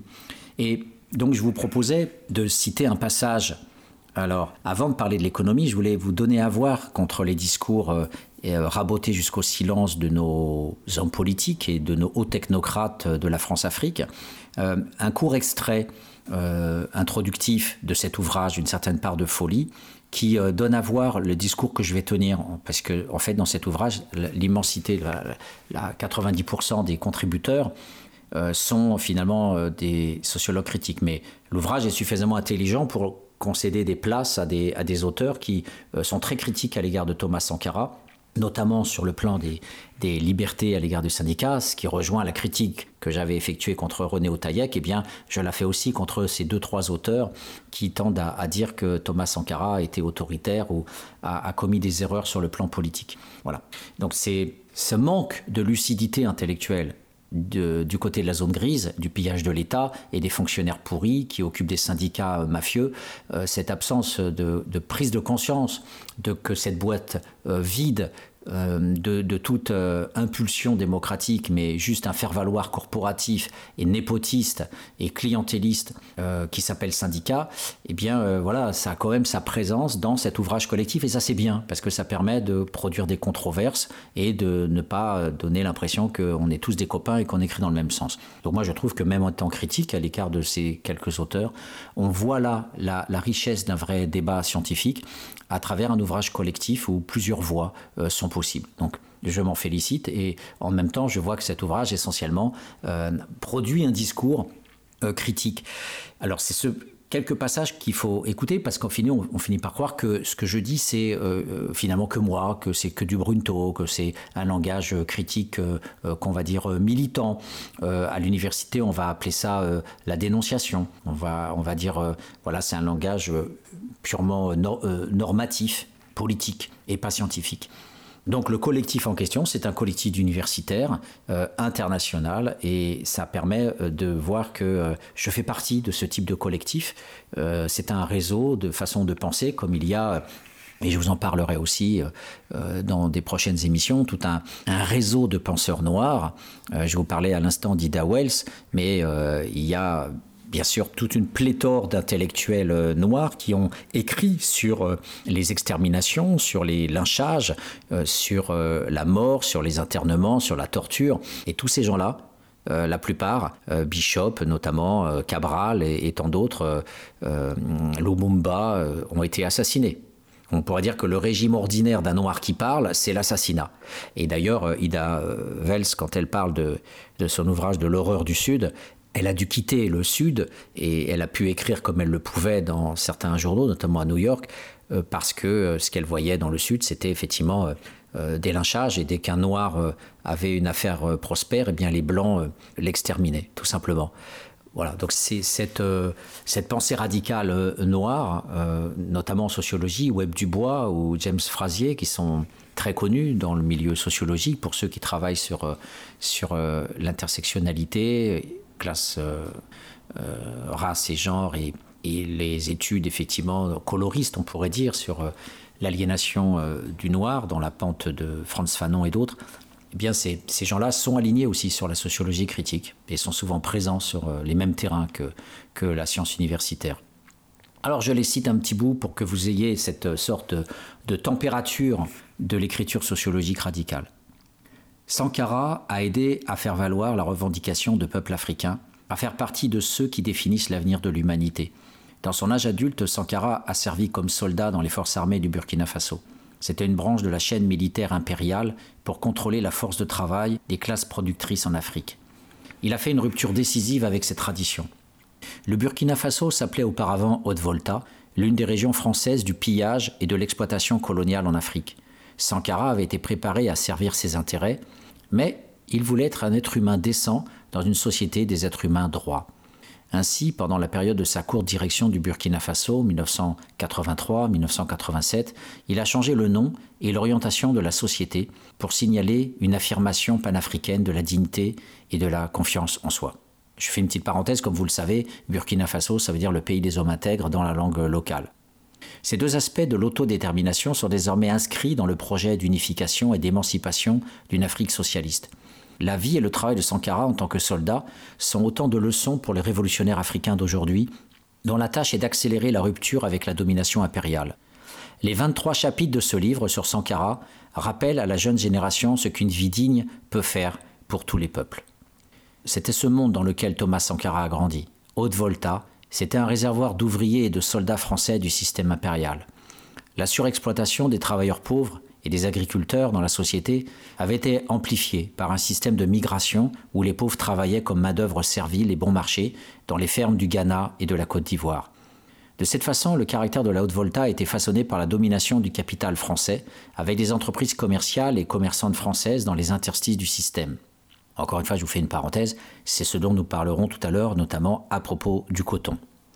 Française, la domination était maintenue aussi par les organes coercitifs de l'État, la police, l'armée, les tribunaux, les prisons. Et sur le plan idéologique, le système français dépendait du renforcement de l'idée d'infériorité africaine.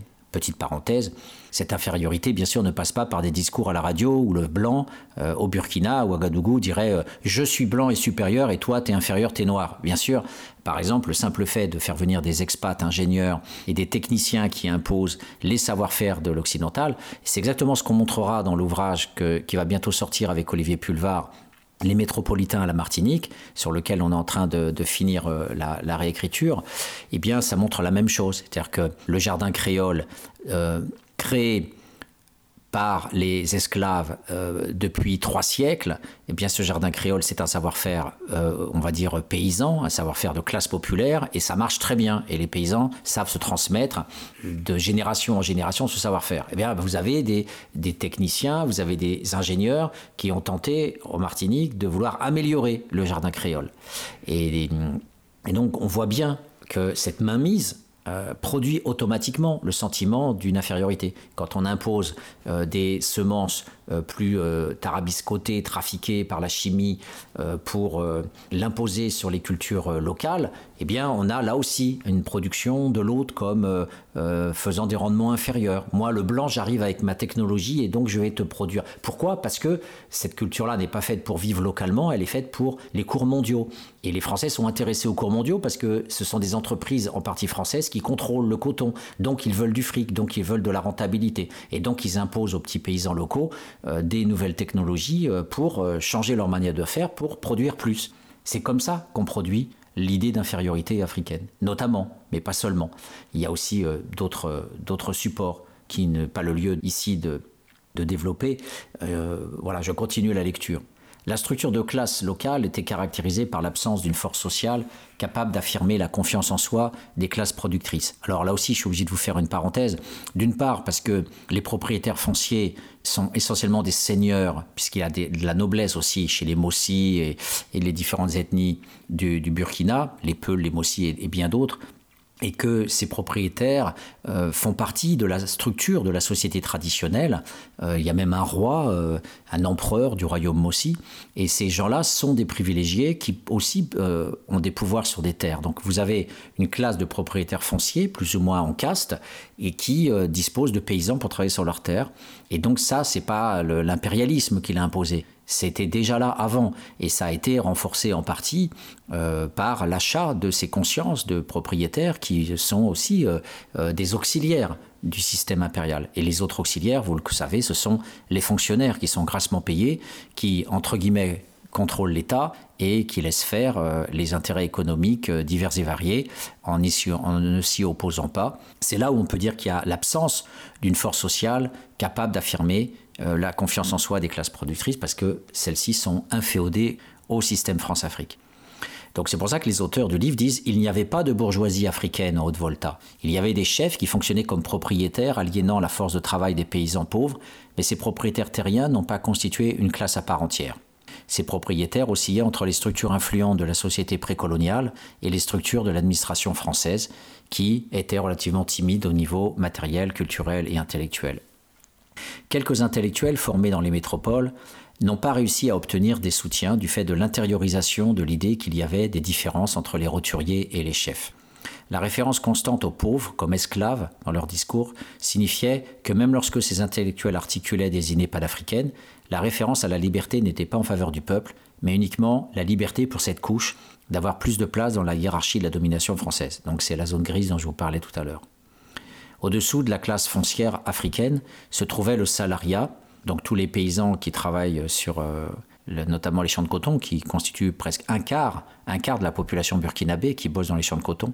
Et il y a toute cette classe moyenne euh, de médecins, d'avocats, de journalistes, de prêtres et de marabouts. Les forces sociales dominantes à la fois numériquement et politiquement étaient les millions de travailleurs pauvres, petits agriculteurs, fonctionnaires inférieurs, mineurs à petite échelle, enseignants, commerçants, travailleurs culturels et militaires. Donc bon là, ce passage est relativement flou. Euh, voilà, il faut bien sûr euh, avoir une, étude beaucoup plus poussée de la structure socio-raciale burkinabé, mais dans l'ensemble, on vous l'a dit, c'est 95% de, de, paysans et puis très peu de professions libérales et essentiellement des fonctionnaires qui occupent des positions de, col blanc pour euh, faire passer la pilule euh, des ajustements structurels euh, du FMI, des dictates des entreprises et de l'État français et, des, lois du marché international. Voilà, donc petit passage, vous voyez, qui, qui donne le là, même si on n'est pas d'accord, peu importe. ce qu'il donne à voir, c'est que on entre directement dans un discours sur l'économie qui est un discours sur l'impérialisme économique.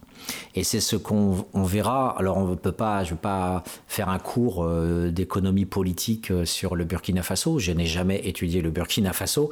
Je ne fais que parler dans les grandes lignes de cet impérialisme économique, et j'en resterai à ce niveau-là, euh, mais je développerai un certain nombre de choses que j'ai pu grappiller à droite à gauche, mais qui finalement montrent un maillage parce que euh, le Burkina Faso s'est pris dans la chaîne de tous les États africains contrôlés par la France-Afrique, notamment par le franc CFA.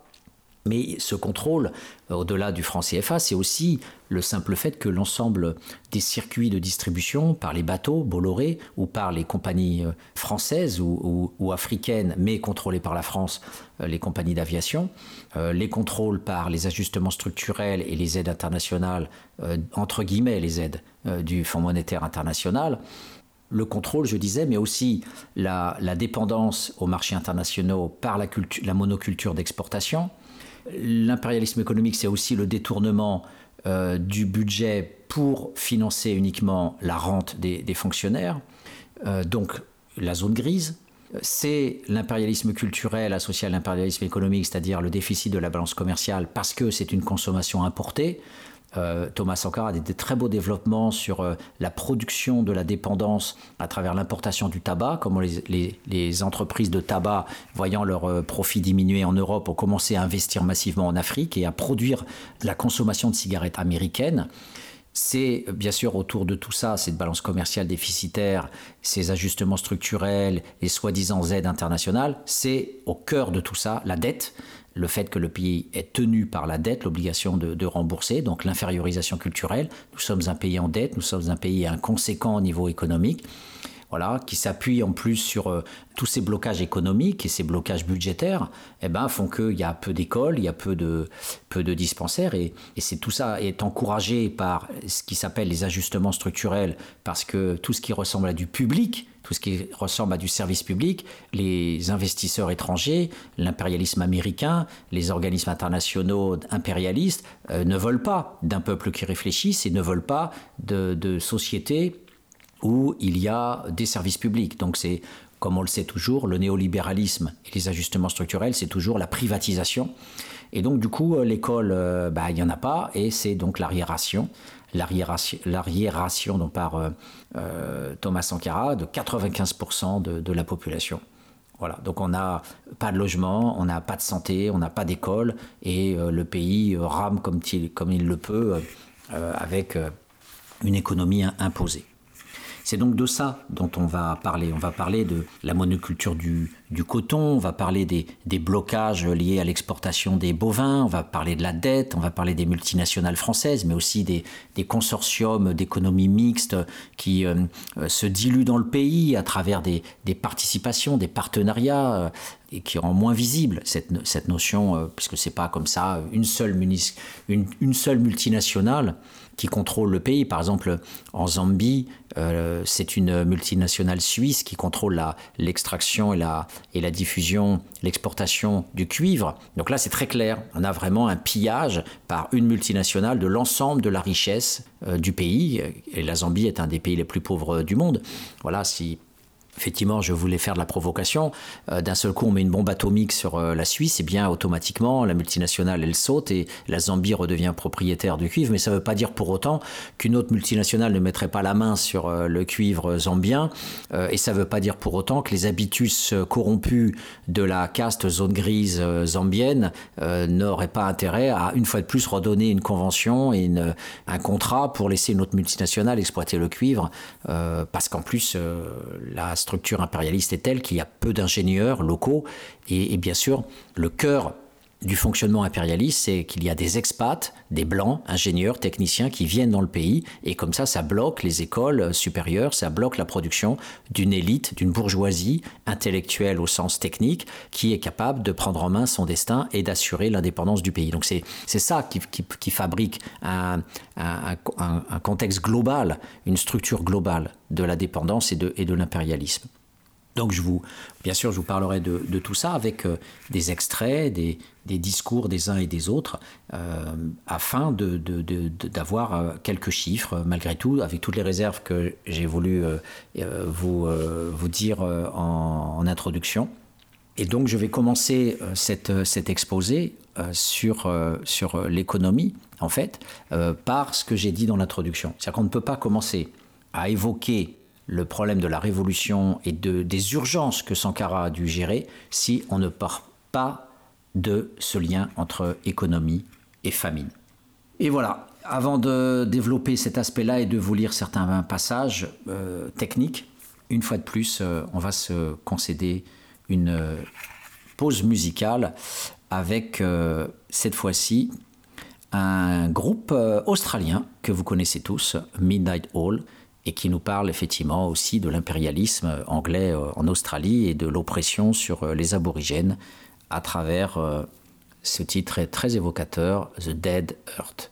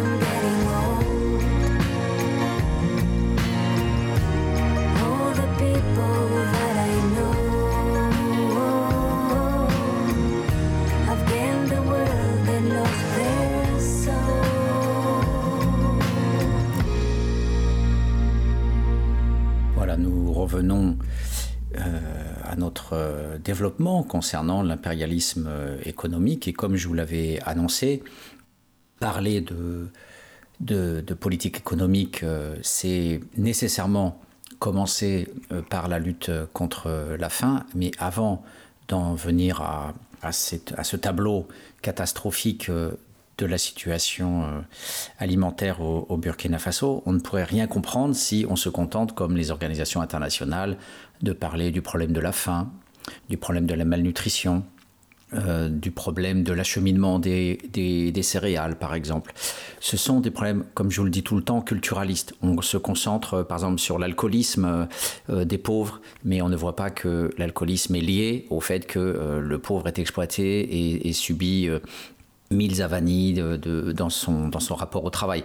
Il y a un, livre absolument extraordinaire sur ça, qui démonte complètement le côté psychologique, tous les psychiatres et les psychologues qu'on peut, peut remiser euh, facilement. C'est un ouvrage d'un sociologue américain qui, s'appelle Vincent Lyon-Callot, euh, qui a écrit beaucoup de, de, choses sur euh, l'erreur culturaliste de centrer bien sûr sur l'alcool, et, bien sûr, les travailleurs sociaux euh, s'emploient à ne pas parler de l'exploitation économique du prolétariat américain, tous ceux qui échouent dans les, dans les shelters, hein, les centres d'hébergement d'urgence, mais euh, d'en rajouter une couche en disant euh, ton problème c'est toi, c'est l'alcool, ta dépendance, ton addiction. Vincent Liancalo, Medicalizing Homelessness, la façon dont on va, pathologiser la situation du sous-prolétariat et de la condition de, de sans-abri. C'est magnifiquement documenté. Il a fait un travail ethnographique, il s'est déguisé en travailleur social et il a travaillé dans les shelters. Donc ici c'est pareil. Ici c'est pareil, c'est-à-dire qu'on va parler culturellement, de manière culturaliste, pas culturellement, de manière culturaliste de la faim, de l'alimentation, comme si ça sortait du chapeau du magicien. C'est un problème segmenté. Alors euh, l'UNICEF va parler du travail des enfants ou de la faim des enfants. Euh, telle ONG va s'employer à parler de la malnutrition. Faux problème. On ne peut pas parler de ça si on n'est pas dans la, perspective structurale, c'est-à-dire dans quelle structure sociale vivons-nous. La structure sociale, c'est le capitalisme, et le Burkina Faso, c'est l'impérialisme euh, économique qui associe le capitalisme et son exploitation par, en plus des étrangers, par des consortiums euh, chinois, européens, américains, qui viennent euh, prendre voilà l'économie en otage, si l'on peut dire. Et bien sûr, une des formes les plus subtiles de cette prise d'otage des pays du monde entier, c'est bien sûr le Fonds monétaire international, ce qu'on a appelé les, ajustements structurels, en fait, pour aller vite, euh, comment euh, les États-Unis veulent se faire de plus en plus de fric sur les pauvres, eh bien, euh, en forçant à ce que leurs entreprises puissent être présentes dans tous ces pays-là, que ce soit bien sûr les américaines ou les françaises, mais une large part du gâteau revient aux Américains.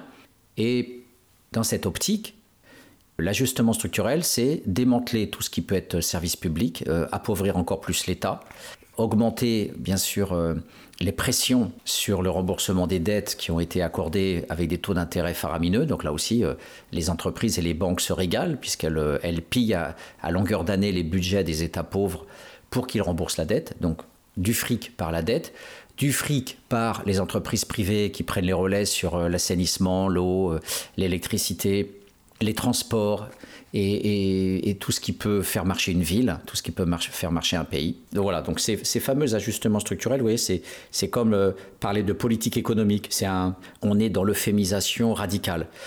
Et hum, parmi euh, ces, auteurs qui sont les, les, les champions de l'euphémisation, euh, je, vous avez parlé d'Esther Duflo, qui est au Collège de France, qui a été conseillère d'Obama. Honte à Obama d'avoir employé cette nana et honte à Obama d'avoir le cerveau qu'il a sur la pauvreté. Et c'est Esther Duflo qui nous dit que la fin n'existe pas. Donc j'ai consacré euh, quatre émissions à, cette tordue économiste euh, qui, euh, voilà, comme quoi l'impérialisme. Je vous le disais, c'est aussi dans l'académie, c'est aussi dans l'université et c'est aussi tout un ensemble de chercheurs et géographes, ingénieurs qui font partie. En venir dans quelques instants. Je vais détailler ça bien sûr. C'est une des matrices du système impérialiste, c'est euh, l'énergie sociale euh, des expatriés qui est déployée sur place pour faire marcher ces, entreprises françaises, notamment, qui euh, organisent le pillage de ces pays-là. Pour commencer, avant de parler de la fin, il faut un petit peu donc monter en généralité sur l'impérialisme économique. L'impérialisme économique, ce sont trois variables cumulées la dépendance, le pillage et le maintien de l'arriération. Bien sûr, ces variables sont cumulées, elles sont donc euh, en interdépendance. Qui dit dépendance euh, dit aussi pillage, et qui dit pillage dit aussi nécessité du maintien de l'arriération. Mais pour les besoins de la cause, on fait ce que les Grecs appelaient une analyse, et non pas voilà, un mélange de tout ça dans une grosse soupe. On est obligé de distinguer des variables. Alors, la dépendance, c'est le fait que le pays n'est pas souverain sur son économie. Euh, il est euh, dépendant de plein de choses. Il est dépendant des marchés internationaux, il est dépendant des entreprises françaises, il est euh, dépendant du FMI pour la dette, il est dépendant. Voilà, il n'est il pas dans une souveraineté économique qui, pour nous, Français, nous semble tellement importante. Nous, on est fiers, on peut se réveiller le matin en se disant nos producteurs de céréales de, de la Beauce, nos éleveurs, on a des vaches, on ne sait plus quoi en faire, on a de la bouffe, on ne sait plus quoi en faire, ça regorge euh, au niveau de l'Europe dans ces containers et ces frigos euh, gigantesques qui, stockent la bidoche, on ne sait plus quoi en faire. Voilà, donc on se réveille le matin, on est tranquille, on va jouer au sport le dimanche matin ou on va faire une petite balade. On est dans l'égotisme et la suffisance de l'Occident euh, régalé, comme on dit dans le langage de la mafia, je vais te régaler. Donc nous sommes régalés, donc euh, on peut jouer au fier, on bombe le torse et pour le dire de manière vulgaire, on se la pète dans cette dimension de, la souveraineté qui descend de l'espace politique jusqu'à l'espace individuel de la personne. Euh, euh, je prends un exemple caricatural, euh, même à la sortie de la Seconde Guerre mondiale, l'Allemand, qui n'avait pas trop souffert de la guerre, était encore infatué et, très dominateur face aux Américains qui venaient d'envahir son pays. Voilà, donc même à ce niveau-là encore, on avait l'occidental tout-puissant qui qui bombe le torse et qui voit avec dérision les soldats et les officiers américains prendre possession de leur ville et de leur village.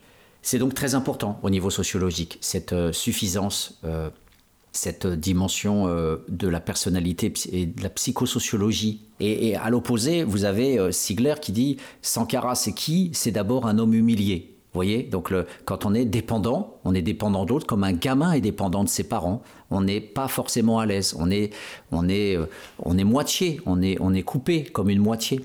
On n'est pas pleinement euh, soi-même. Voilà, donc la dépendance, vous voyez, ça ne joue pas simplement euh, avec des chiffres et des statistiques, c'est un vécu. Et il est très important qu'on choisisse en tant que sociologue les bons liens. Qui dit dépendance dit humiliation. Alors la dépendance, bien sûr, c'est le fait que euh, ces pays-là, comme la plupart des pays pauvres du monde, sont, dans, euh, suite au colonialisme, dans l'obligation d'être dans une monoculture. C'est même pas une pluriculture d'un produit qu'affectionnent les Occidentaux, le sucre, le cacao euh, ou des matières premières comme le coton, ce qu'on appelle euh, une économie de rente. Alors ça me fait rigoler parce qu'en en, aucun cas c'est une rente pour le Burkina Faso parce que la plupart des profits euh, ne sont pas gardés par le pays en question. Donc bravo ces expressions des économistes. Et, donc le, colonialisme a, façonné ce système-là. Alors la caricature sur le coton, c'est bien sûr l'Angleterre et l'Inde. Euh, à le thé, le coton, euh, matière première de l'Inde, envoyée en Grande-Bretagne, et puis de l'autre côté, des produits manufacturés qui étaient déversés sur les, sur les colonies. La monoculture du coton au Burkina Faso, c'est pas une rigolade. C'est le premier producteur euh, d'Afrique de l'Ouest, voire de toute l'Afrique, à, hauteur de 700 000 tonnes par an. Donc, on a ça, on a le coton, on a l'exportation des bovins, qui aussi incroyable que cela puisse paraître, euh, ce pays-là est aussi exportateur de, bovins. Mais on le verra, c'est pas non plus euh, quelque chose de, très important. Euh, mais pour la population, ça peut l'être en termes de revenus. Mais il n'empêche que c'est pas aussi déterminant que le coton. La dépendance et le contrôle, c'est bien sûr, dans ce système-là, la présence systématique de l'autre. La présence des banques étrangères, je vous le disais, avec le FMI qui contrôle qu'on on paye bien la dette, ce sont les expatriés qui contrôlent euh, les semences, les niveaux, les réparations technologiques, la filière de distribution, l'acheminement, euh, la qualité du, grain du coton, etc. Bref, c'est tout le processus d'expertise qui est contrôlé par le blanc et qui euh, se contente souvent de, de payer correctement un directeur noir local pour faire bonne figure et faire croire que tout ça, c'est l'économie locale. Donc quelques, quelques zones grises se rincent sur ce système-là, mais il faut savoir que on est euh, dans l'immensité de l'impérialisme, on a par exemple en Afrique de l'Ouest 500 000, 500 000 expatriés euh, français, portugais, espagnols, euh, chinois. Il faut savoir que par exemple en Algérie, c'est les Chinois qui ont construit les autoroutes. Mais voilà, par secteur d'activité, vous avez une répartition par impérialiste. Deuxième dimension, le pillage. Alors bien sûr, qui dit production de coton dit aussi, pas simplement dépendance, mais aussi pillage. Le, paysan, par exemple, va être payé 0,50 dollars, la moitié d'un dollar, euh, pour un kilo de coton. Par contre, le prix du marché, c'est 1,8 dollars, autrement dit trois fois plus. L'intermédiaire, donc l'entreprise qui va euh, euh, récolter réellement l'argent de ce coton-là, en le sortant du pays, pour le distribuer après en Europe ou, en Asie pour faire des pulls ou ce que vous voulez, eh bien lui va récolter 1,8 dollars, c'est-à-dire trois fois plus que ce qu'il a donné euh, aux paysans. Ça serait bien sûr euh, ce qu'on appelle dans les filières directes, ça serait bien meilleur que ce soit le paysan qui touche ses presque 2 dollars. Ben, ce n'est pas le cas. On voit bien qu'il y a un pillage, l'argent ne va pas au Burkina B. Le pillage, c'est la dette. L'organisation par euh, les puissances impérialistes de ces prêts avec des taux élevés qui représentent la meilleure machine de guerre des États-Unis après leur machine de guerre. La dette, ce sont euh, des banques qui régulièrement ont une situation de rente et qui reçoivent l'argent de tous les États pauvres en les pressurant pour euh, qu'ils puissent euh, payer ce qu'on leur a donné, ce qu'on leur a aussi, quelque part, on les a pas forcés à prendre cet argent, mais on les a alléchés en leur disant vous prenez ça et dans l'immédiat vous aurez tout de suite ces liquidités. Bien sûr, les dictateurs s'en foutent puisque euh, l'essentiel, c'est qu'eux aient du fric tout de suite pour leur palace, pour leur, euh, leur Jaguar, leur Mercedes, payer leurs fonctionnaires et leurs militaires. Et puis, ben, c'est le reste du pays, les paysans, qui euh, vont être pressurés avec l'impôt pour favoriser le train de vie un des combats de Sankara, c'était de lutter contre l'impérialisme culturel qui faisait qu'on achète des bagnoles étrangères, qu'on achète du cigarette étrangère, avec en plus le cancer, et de faire en sorte qu'on ait aussi une, une, envie de consommer localement et qu'on ne soit pas dépendant de, tous ces biens de consommation. Parce que euh, ce terme technique de balance commerciale, ben, ça vous tue. À partir du moment où vous êtes dans le négatif, ben, vous êtes et dans la dépendance et dans le pillage. Il ne faut pas oublier donc que c'est euh, le prix du marché à 1,8 dollar, ça aboutit à quoi? C'est ce qu'on aboutit aux devises. Les devises, c'est ce fric qui va repartir dans l'autre sens, euh, qui est vendu sur les marchés internationaux, et au lieu de rester dans les banques locales, burkinabé, eh bien, c'est ce, pognon s'appelle finalement devise parce que ça va circuler de l'intérieur vers l'extérieur, euh, au lieu d'être une masse d'argent qu'on gagne sur l'extérieur euh, en vendant correctement le coton, et du coup, ça fait une masse d'argent en dollars, en devises, qu'on peut après réutiliser pour financer des politiques économiques. Donc tout se tient, mais on voit que voilà, c'est la dimension centrale. Alors je ne vous parle pas de l'impérialisme politique, l'impérialisme militaire, notamment la présence de l'armée française en Afrique de l'Ouest. Je vous en parlerai plus tard. Pour le moment, parce que c'est là aussi où on a l'assassinat de Sankara avec les services secrets et consorts. Pour le moment, on ne parle que de l'impérialisme économique. Les grands, les grands cadres. Donc, je vous l'ai dit, la dépendance, le pillage, le maintien de l'arriération. Le pillage, ça finit par ces fonctionnaires qui euh, bien sûr, non seulement pompe le budget de l'État entre 60 et 70% et j'imagine que c'est peut-être même parfois plus. Donc au Burkina Faso, vous voyez que les trois quarts du budget, c'est le fric de ces fonctionnaires dont j'ai déjà parlé, qui eux-mêmes représentent 5% de la population et qui représentent ces gens qui euh, peuvent consommer étrangers et qui vont pressurer les 95% de paysans à travers les taxes, les impôts, pour euh, se maintenir à flot et payer la dette, etc. Donc les fonctionnaires, euh, non, la démocratie ne peut pas fonctionner dans l'impérialisme.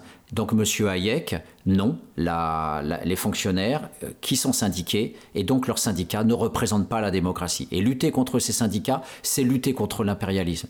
L'illusion des petits chercheurs occidentaux sur euh, la lutte de Sankara contre les syndicats, et il n'y avait pas que ça, c'est pas simplement les luttes corporatistes des syndicats pour maintenir leurs salaires, voire les augmenter ou, supprimer les fameuses indemnités de soleil et de dépaysement dont je vous parlais. C'est même pas que ça. C'est le fait que l'impérialisme va appeler sa zone grise pour paralyser le pays. Et le Burkina Faso a cette propriété politique d'avoir des partis et des syndicats qui font aussi la pluie et le beau temps et qui font tomber les gouvernements. Donc une grève d'instituteurs, c'est pas comme en France une grève d'instituteurs. Une grève d'instituteurs au Burkina Faso, c'est un gouvernement qui tombe. Pour faire tomber Sankara, la France a aussi comploté pour faire en sorte de déclencher une grève des instituteurs, et c'est pour ça que Sankara avait licencié plus de 1500 euh, enseignants. On y reviendra sur la partie impérialisme politique, c'est pas encore le lieu d'en parler, on, est, on reste sur l'impérialisme économique. Mais la notion du pillage est là. Les fonctionnaires, non seulement pompent le budget, donc empêchent de nourrir correctement les paysans, empêchent de créer des hôpitaux, empêchent de créer des écoles, et en plus, il y a la corruption. C'est-à-dire qu'en plus, ce fric euh, peut sortir. On sait que cette pourriture absolue de Blaise Compaoré, euh, quand il est parti en 2014, il est parti avec 250 millions d'euros. Et je l'ai déjà dit, là où Sankara est mort avec ses trois guitares et une bagnole pourrie d'occasion, eh bien, euh, le, vénal et, et je n'ai plus de mots pour qualifier ce, type-là, Blaise Compaoré est un des symboles de cette corruption. Il a, il a pompé son pays, il est parti en Côte d'Ivoire protégé euh, par euh, le même pays qui voulait faire tomber Sankara d'ailleurs. Hein. Fouette Boigny est un personnage clé de, la France-Afrique et de la zone grise. lui est le symbole de la pourriture absolue de la France-Afrique. Le, noir traître, c'est Oupfouette Boigny. Voilà. Ces gens-là pillent leur pays sans vergogne et balancent leur pognon dans les banques offshore, dans les paradis fiscaux. Euh, c'est connu aujourd'hui, il y a même des ONG qui luttent contre ça. Donc c'est un, une dimension absolument euh, centrale. Et l'aspect, le troisième aspect de l'impérialisme économique, c'est le jeu autour de la société traditionnelle. Alors, il faut être intelligent. Il ne faut pas dire que l'impérialisme, c'est tout. L'impérialisme, c'est un ensemble d'activités. Mais le pays a sa consistance propre. L'essentiel des gens qui habitent au Burkina Faso vivent dans des villages sont des paysans, produisent euh, des biens, euh, cultivent la terre, sont des petits artisans, sont aussi des petits commerçants. Et les différentes tribus et ethnies qui fonctionnent là-bas se partagent d'un côté les cultures, de l'autre côté l'élevage. Et souvent dans un rapport extrêmement conflictuel, et c'est Sankara était intervenu là-dessus, tellement c'est euh, l'objet de conflits, de polémiques parce que les bêtes euh, pèsent sur les cultures, bouffent les cultures et donc du coup euh, diminuent le revenu du paysan qui peut vouloir ensuite tuer les bêtes de l'éleveur et donc ça fait des guerres en cascade. Je ne dis pas que ça c'est l'arriération. Je dis que quand l'impérialiste débarque, il peut s'appuyer aussi sur ces sociétés traditionnelles pour empêcher des phénomènes connexes à cette société traditionnelle. Parce qu'à partir du moment où l'impérialisme économique est venu se greffer sur cette société, cette société n'est plus une société traditionnelle c'est un reliquat qui continue à fonctionner, mais qui est bloqué de plein de côtés par le double mécanisme des pouvoirs liés aux sociétés traditionnelles, notamment euh, l'empereur Mossi et tous ses privilèges, et de l'autre côté par le pillage du pays. Ce qui fait que on a, de manière accentuée, un effet dysfonctionnel de l'un sur l'autre qui aboutit à ce dont je vais vous parler maintenant, c'est-à-dire l'objet même de mon introduction au départ, la malnutrition, la faim euh, et la famine. Alors je vous le disais de manière scandalisée au tout début de, l'émission, et on, on, y arrive maintenant, l'économiste Esther Duflo est une criminelle, l'économiste est une criminelle, elle qui dit qu'il n'y a pas de faim euh, sur Terre. Il n'y a pas de faim parce que euh, avec un dollar par jour, euh, elle a calculé que les rations caloriques minimales pouvaient suffire avec 0,70 dollars et que pour le reste, eh bien, qu'est-ce qu'il fait ce, pauvre-là avec son, son argent? Il le dilapide. Alors que bien sûr, euh, l'essentiel va euh, pour les soins et bien sûr, les gens s'endettent et parfois se suicident parce qu'ils sont obligés d'emprunter à des véreux locaux qui vont leur demander des taux d'intérêt faramineux et tout ça pour sauver un enfant, pour sauver sa femme, pour sauver le mari. Et au bout du compte, euh, les frais médicaux d'hospitalisation vont entraîner la chute de la famille. À moins de laisser mourir la, personne en question, l'enfant ou le parent. Alors là, Esther Duflo est bien embêtée, elle n'en parle pas trop de ça, mais chaque fois qu'elle en parle, c'est pour dire que la famille tombe par terre à cause des usuriers qui vous, qui vous rincent euh, quand euh, ils vous prêtent un peu d'argent pour... Euh, parce qu'il n'y a pas de protection sociale, il n'y a pas d'état social, il n'y a que des corrompus et des pourris dans ces dictatures militaires ou ces, ces fonctionnaires corrompus. Donc Esther Duflo nous dit qu'il n'y a pas de fin et on a bien sûr une totale dangerosité de ce type d'économiste, parce que à la fois, elle ne parle jamais d'impérialisme et de la responsabilité des économies occidentales dans ce pillage. À aucun moment, elle parle de domination, de pouvoir. Elle ne se contente que de parler du pauvre, le pauvre qui euh, serait dans ses stratégies individuelles, comme s'il n'y avait pas de société autour, il n'y a rien, il y a juste le pauvre. Comment fait-il pour ne pas euh, devenir capitaliste et chef d'entreprise? Voilà. Euh, pourquoi n'épargne-t-il pas, n'économise-t-il pas, alors qu'il pourrait, vu que avec son dollar par jour, il pourrait faire des efforts quand même? Donc vous imaginez l'horreur fasciste absolue de cet économiste. Je suis plus que dans la honte, en, sachant que cette femme-là est maintenant au Collège de France. Honte aux institutions françaises, honte à l'université, honte aux médias et aux professeurs qui n'en parlent pas et qui ne dénoncent pas ce système-là. Nous sommes quasiment au temps euh, de euh, la colonisation arrogante avec euh, ces blancs bien habillés qui se retrouvaient dans le cercle le soir venu après une journée bien remplie d'exploitation. Eh bien, nous sommes toujours là avec nos consciences, nos petits articles et nos petits mots. Parce que les petits mots, ça va être le mot malnutrition. Voilà. Un mot qui peut être entendu à l'ONU, un mot qui peut être entendu euh, dans un, dans un cerveau, par un cerveau européen. On ne voit pas la bave aux commissures d'élèves, on ne voit pas le cri de l'enfant, on ne voit pas son gros ventre rond, on ne voit pas ses souffrances, on ne le voit pas gesticuler, on ne le voit pas se traîner dans le sable euh, pendant que les corbeaux vont le bouffer. Alors, je vous fais une parenthèse. Euh, il y a un journaliste, alors ça a été reproduit dans un ouvrage qui s'appelle Bodies of Horror, qui montre euh, les corps d'enfants affamés qui, meurent euh, dans. C'était au Biafra notamment. Et ce journaliste qui s'est suicidé après montrait des photos d'enfants avec des vautours qui attendaient que l'enfant décède à quelques secondes près pour pouvoir le bouffer. J'aimerais coller sur le front ou le tatouer, le tatouer à l'encre sur le front cette scène du vautour qui est en train de bouffer un gosse, que ça soit gravé, que ça soit tatoué de force sur euh, tous les responsables mondiaux qui euh, sont responsables de ça. Et vous voyez à quel économiste je pense notamment. Voilà de quoi il faut parler quand on parle de la malnutrition. Ça fait partie de ces mots ultra rabotés. Alors, Ziegler, lui, dans, j'y reviendrai dans quelques instants, lui parle de famine. Au moins, c'est un, comme Ida Wells parlait de de la terreur euh, du Sud, eh bien, il faut avoir un mot minimal. Le mot minimaliste, c'est pas malnutrition, c'est pas la faim encore, encore que la faim devrait suffire, c'est la famine. Et au moins qu'on utilise tous les mots en même temps, qu'on les fasse jouer les uns avec les autres. Alors, même si l'ouvrage avec lequel en fait je vais, je vais progresser euh, sur cette question de la, de la famine et de la faim euh, et, on va dire sans reproche, le Bernard, euh, le Jean-Philippe Rapp et le Jean Ziegler qui présentent Sankara sont, sont bien sûr euh, éveillés à, l'idée de mettre en valeur le nouveau pouvoir africain, c'est le titre euh, d'où l'ouvrage. Et pourtant, il y a comme des sortes de lapsus qui sont extrêmement révélateurs de nos mécanismes, alors même que nous optons pour une démarche progressiste.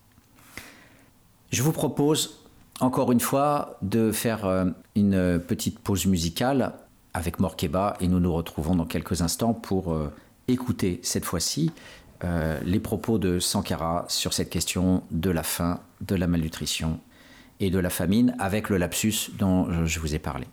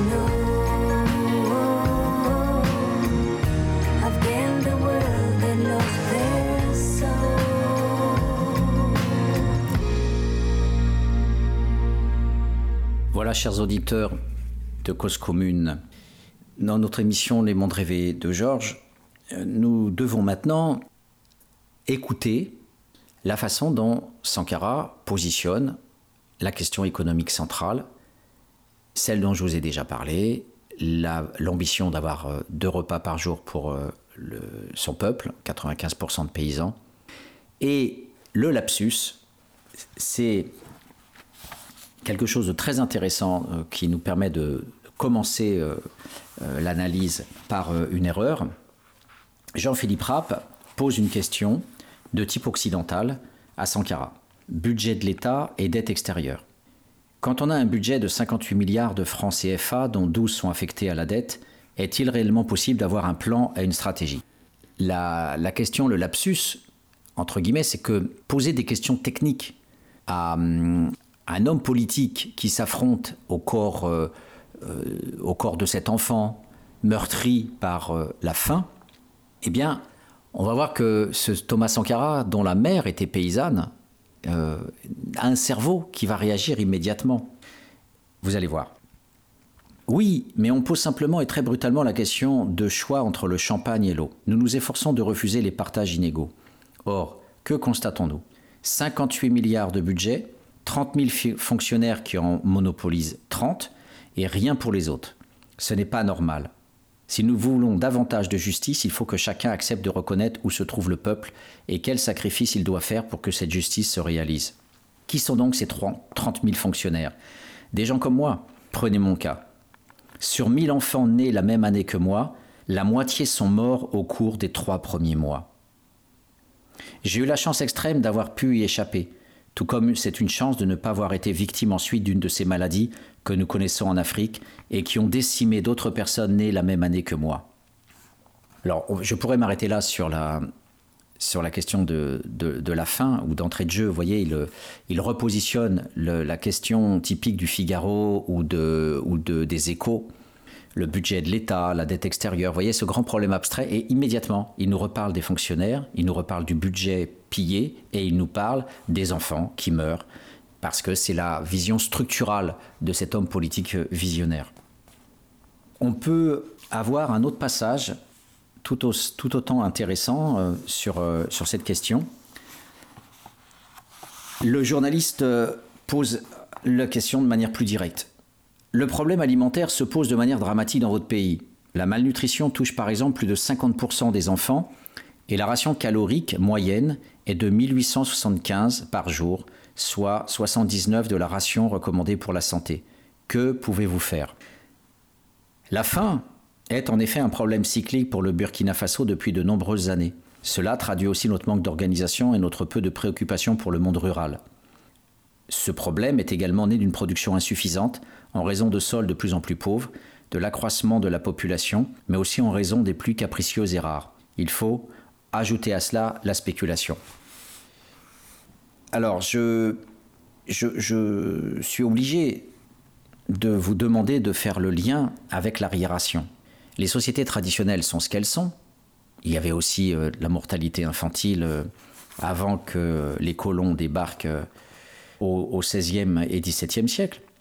Mais là, là, la puissance impérialiste a les moyens de fournir des engrais pour le sol, a les moyens de planter des arbres si on voulait véritablement faire une, une aide conséquente. On a les moyens de creuser des puits pour euh, donner euh, de l'eau. On a les moyens de faire une meilleure irrigation, de former les gens pour qu'ils soient ingénieurs, agronomes. On a les moyens d'éviter, comme il le dit, qu'il y ait euh, une spéculation sur, sur les terres. Tous ces, tous ces moyens-là sont liés, toutes ces situations-là, toute cette structure-là est liée euh, à la faim. Et le problème de la famine, qui a sévi notamment en 1984, ne peut être dissocié de la façon dont s'interpénètre euh, l'in- l'influence technique et économique de, la France et de l'autre côté la façon dont fonctionnent euh, les chefferies traditionnelles et les systèmes d'appropriation des terres. Il est trop facile de uniquement parler du Sahel, de la sécheresse, sans voir que cette, situation-là, effectivement, qui ne relève pas forcément de, de l'impérialisme, est malgré tout euh, un levier d'une action possible. Et des gouvernements s'y sont attelés. Alors c'est difficile, même les Chinois essayent de lutter contre des déserts qui risquent d'arriver sur Pékin. Il n'y a pas forcément une sorte de mainmise de fonctionnalisme radical. Je, je vous rappelle l'expression de, de Bourdieu contre Loïc Vacan qui parlait des prisons de la misère. Et Bourdieu lui disait, mais attends, euh, euh, ne tombe pas dans le fonctionnalisme du pire. C'est-à-dire qu'en fait, il y aurait une sorte de deus ex machina l'impérialisme serait partout. Ce serait une erreur de croire ça. Il y a aussi des mécanismes naturels contre lesquels il faut lutter, mais encore faut-il savoir si véritablement les Occidentaux ont réellement voulu lutter contre ça? Donc il y a une sorte de de- d'accompagnement de l'arriération, hein, d'accompagnement de, des, limites techniques à la lutte contre le, contre le réchauffement climatique ou, le, ou la progression du désert. Et c'est la barrière verte qu'évoquait Thomas Sankara. Le, il a été un des premiers à lutter pour euh, favoriser cette barrière verte contre la progression euh, du désert. Alors je finis en, en le citant à nouveau. Nous sommes donc en face d'un ensemble de problèmes physiques et sociopolitiques qu'il convient de résoudre en même temps. Nous comptons prendre des mesures techniques et politiques pour que l'agriculture ne soit plus un phénomène aléatoire, mais une source de richesse, aller de la sécurité alimentaire à l'autosuffisance, pour devenir un jour une puissance alimentaire. Le pauvre, s'il savait.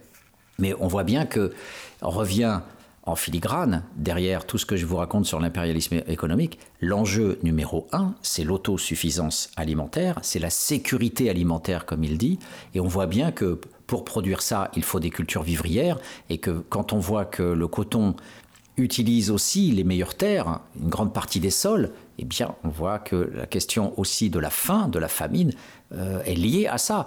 Il y a un ouvrage absolument terrible de Mac Davis qui s'appelle génocides tropicaux, qui montre que l'arrivée des Anglais, c'est aussi euh, l'utilisation des terres à la fin du 19e siècle pour produire du coton et des matières premières qu'on ne peut pas consommer, mais aussi c'est le passage des grains euh, de la valeur d'usage dans la société traditionnelle à une valeur marchande. Et au moment où une sécheresse terrible sévissait en Inde à la fin du 19e siècle, les Anglais ont refusé que ces grains soient distribués pour limiter la famine.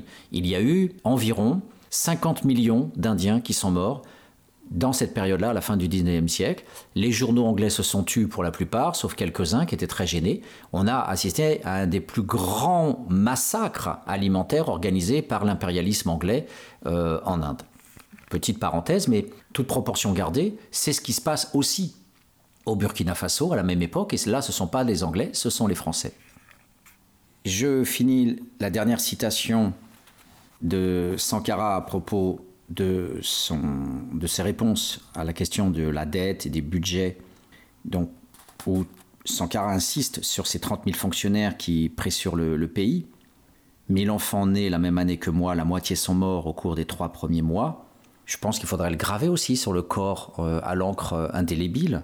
Il faudrait euh, l'écrire sur les, les corps, les corps des responsables, des grands technocrates. 1000 enfants, 1000 enfants, et vous en avez 500 qui vont mourir au cours des trois premiers mois. Vous imaginez le, la vie, le- l'expérience vécue de la population.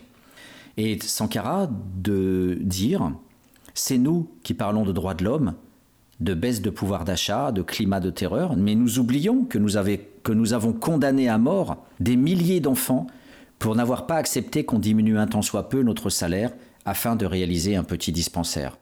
C'est la phrase clé, c'est la, c'est la loi d'airain de l'impérialisme économique, parce que qui dit impérialisme, quand Emmanuel Macron disait il n'y a pas de politique africaine en France, eh bien, euh, cette politique, elle est là et elle, a ce visage, ce visage de laisser mourir, faire vivre et laisser mourir, comme je vous parlais d'un biopolitique et d'un bioéconomique, on y est, on a les deux pieds dans la fange, et cet homme, ce président de la République qui ose dire ça, comme les autres, comme Mitterrand, comme Chirac, comme euh, Sarkozy, euh, Sarkozy est encore plus pédant, hein, en disant que c'était aux Africains eux-mêmes euh, d'arriver à, se développer, alors qu'en en fait, c'est nous qui avons la plupart des, sociétés des entreprises qui contrôlent sur les circuits économiques et sur les, technologies ces pays-là. Et les milliers d'enfants qui sont morts, c'est pas un, c'est pas deux, ce sont nous avons condamné à mort des milliers d'enfants. Cette phrase, est-ce qu'on peut l'entendre en France à quelle époque? Il faut remonter pratiquement à la guerre de 100 ans pour voir que la guerre entre les Français et le- et les Anglais a, provoqué aussi des milliers d'enfants. Il y a eu la peste, bien sûr, mais au-delà de ça, il y a eu beaucoup de famines, de disettes. Et à partir, grosso modo, euh, du XVIIe siècle, il y a, plus, il y a eu peut-être quelques disettes, mais certainement pas de famine en France. Et la France était encore très loin d'être un pays capitaliste. Le Burkina Faso voit ses enfants mourir par milliers et dans des souffrances qu'on ne peut même pas imaginer. Imaginez que quand les déportés des camps de concentration sortaient, ils nous, ils nous ont écrit des milliers, des dizaines de milliers de livres sur les punitions physiques, les, les tortures des SS, mais aussi sur la faim, sur les, les souffrances incommensurables associées à la faim. Et on parle de totalitarisme, on parle facilement de bourreaux, de monstres à ce moment-là. Pourquoi on n'en parle pas pour l'Afrique et le Burkina Faso dans les années 80 Pourquoi? Pourquoi les intellectuels n'en parlent pas? Et ces responsables, ce ne sont pas que la France, ce sont la zone grise, puisqu'il le dit pour n'avoir pas accepté qu'on diminue un tant soit peu notre salaire. Le salaire de qui? Des fonctionnaires, de ces 30 000 fonctionnaires qui ponctionnent euh, entre euh, 70 et 80% du budget de l'État. Donc ces fonctionnaires qui représentent 5% de la population sont responsables d'un massacre régulier sur leur propre population. Et en voulant cette indemnité de soleil et cette indemnité de dépaysement, ils sont, les cravatés, les cols blancs, ils sont eux-mêmes responsables en tant que zone grise, en tant que complices du système, ils sont responsables de la mort de leur population, mais en même temps, ce n'est pas leur population, parce que ce sont des castes entre la ville et la campagne, et on sait bien que la plupart des États africains fonctionnent comme ça. L'économie dite de rente, euh, les transferts d'argent, les aides internationales, le- la France qui donne, euh, à l'époque, euh, je donnerai les chiffres tout à l'heure sur les, grandes distributions de, de pognon qui sont, attribuées au Burkina Faso, c'était en annexe du bouquin, je vous donnerai les chiffres et les transcriptions en euros. Eh bien voilà, c'est ces millions-là qui servent à entretenir euh, une, case de fonctionnaires aux ordres qui seront donc silencieux et qui permettront aux entreprises françaises d'être présentes et de continuer euh, la production de leurs devises. Je reviens maintenant à la longue introduction euh, proposée par Jean Sigler dans cet ouvrage. Comme je vous le disais, après, c'est l'interview de Sankara par Jean-Philippe Rapp les propos de Sankara que je, que je vous citais. Je voudrais maintenant vous citer l'observation de ce sociologue député suisse Jean Sigler qui euh, s'est rendu au Burkina Faso. Le Sahel, en ce début d'année 1984, est une steppe calcinée. Le ciel est blanc de chaleur, un soleil euh, pâle brûle la peau. Quelques herbes sèches, quelques arbres solitaires, secs, des mares, réduites à la dimension d'un étang, des pistes défoncées, impraticables sur des kilomètres. Lorsque notre hélicoptère se pose à Dori, les hommes, les femmes, les enfants affluent. Ici, dans la capitale de la province du Sahel, 8000 habitants, à 275 km de Ouagadougou, les distribu- distributions de mille du gouvernement maintiennent un équilibre nourricier fragile. Peu d'hommes sous-alimentés. Mais le lendemain, lorsque notre Toyota arrive à Marcoï, je découvre les premières femmes squelettiques portant sur leurs bras des enfants en agonie. Quelques kilomètres devant Salmossi, je vois une famille qui détruit une termitière. Les enfants fouillent les décombres à la recherche des larves pour les manger. Au bord de la piste, des ossements de zébus. Plus loin, des troupeaux faméliques, Les eaux pointent sous la peau. Le bétail erre d'une mare asséchée à l'autre, d'un puits sec à l'autre, d'un pas traînant, des bergers peuls ferment les cortèges de la misère. Sur les eaux saumâtres du Béli, les femmes récoltent des nénuphars qu'elles découpent pour les bouillir. Cette soupe malodorante est le dernier recours pour des milliers de familles. Depuis 1983 et jusqu'à aujourd'hui, le nouveau pouvoir affronte un terrible ennemi, la faim, la malnutrition, l'insuffisance alimentaire. Le chapitre, je, vous, fais une parenthèse, s'intitule Réforme et famine. Sans victoire sur cet ennemi, il n'y aura ni souveraineté nationale, ni indépendance économique, ni paix intérieure, ni développement autocentré. La lutte contre la famine et celle pour la réforme de la société burkinabé sont ainsi intimement liées. Vous voyez bien que là, on a quelque chose qui est directement, structurellement organisé, de telle sorte que la situation de ce pays-là, qui est sous l'influence française depuis euh, des siècles, eh bien, on voit que euh, on est toujours avec des problèmes qui relèvent de, la mort, de la souffrance, euh, de la faim et qui sont totalement absents des journaux, des analyses la plupart du temps, à part quelques éclaireurs que l'on a eus comme René Dumont, qui est mort il n'y a pas tellement longtemps. Mais je voulais finir sur cette dimension de la famine et de la faim euh, par un lien que l'on évoquera euh, plus tard, un, lien entre la faim et l'organisation de la faim. Comme je vous l'ai dit, la France a essayé de mobiliser, en payant très cher d'ailleurs, euh, les instituteurs pour les pousser à faire grève et faire tomber le gouvernement Sankara à peine arrivé au pouvoir. il y a aussi une guerre que le Mali a déclarée en 85, ça aussi on en parlera plus tard quand on parlera de l'impérialisme militaire. Mais restons sur l'impérialisme économique. Je vous avais dit que le, pays est en dépendance avec le coton. Il l'est aussi avec le bétail. Aussi étonnant que cela puisse paraître, euh, des gens meurent de faim, mais il y a aussi des sociétés euh, qui exportent du bétail. Et Jean Sigler évoque, parmi les raisons qui expliquent la famine, notamment les pluies qui ne sont pas venues et que le mil a, séché avant terme, que les récoltes n'ont pas eu lieu, et que les familles étaient sans réserve ni semences. La catastrophe, comme je vous l'ai dit, c'est le lien entre l'impérialisme et l'arriération technique, hein, ça se conjugue, et du coup euh, on se retrouve avec euh, une absence d'organisation de secours, une absence d'organisation de réserve.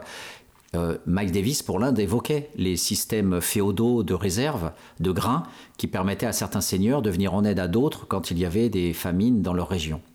Ces systèmes de solidarité liés au système féodal n'existe plus dans le capitalisme impérialiste. Le, passage que je voudrais vous citer de la part de Jean Sigler, c'est celui-là. La deuxième raison, les prix du bétail se sont effondrés en décembre. Depuis août, 400 000 têtes de bétail sont déjà parties vers le sud, mais des dizaines de milliers qui affluent aujourd'hui vers les divers marchés de la région ne trouvent plus preneur. Bien que les prix, 25 000 francs CFA pour une vache sur le marché de Gorom Gorom, par exemple, soit extrêmement avantageux pour les acheteurs. On estime à 200 000 les bêtes qui cherchent preneurs.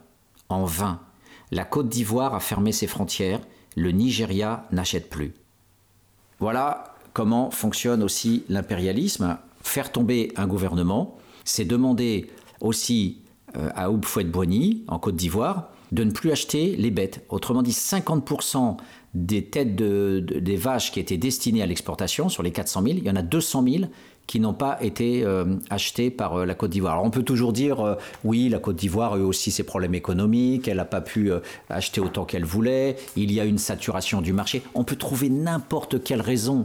Mais pourquoi au moment précis où Sankara prend le pouvoir, bizarrement au même moment, la Côte d'Ivoire refuse d'acheter 200 000 bêtes, ce qui est colossal, c'est 50% de la production. Oumfouet-Boigny était l'ennemi juré de Sankara. La Côte d'Ivoire est la zone grise parmi euh, les zones grises de l'Afrique de l'Ouest. Et Blaise Compaoré a eu le cerveau euh, lavé par euh, sa femme qui vient de Côte d'Ivoire et il est devenu un pote d'Oumfouet-Boigny. C'est tellement énorme, c'est tellement énorme. Voilà. Donc l'impérialisme politique rejoint là l'impérialisme économique. La France, via ses alliés, a voulu assécher le Burkina Faso, faire tomber rapidement le capitaine Sankara. La faim est aussi Ce jeu dont je vous parlais entre l'impérialisme économique et l'arriération, c'est aussi un jeu qui est utilisé pour permettre aussi, à chaque fois, de menacer. Et c'est un peu ce qui se passe aux Antilles.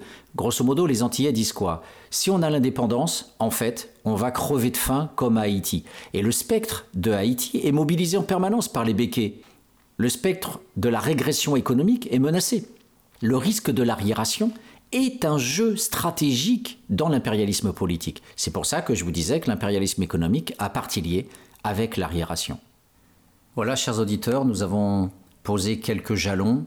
Loin de moi l'idée d'être euh, le connaisseur. Je ne suis pas un spécialiste du Burkina Faso et je suis encore moins un, sociologue de l'économie.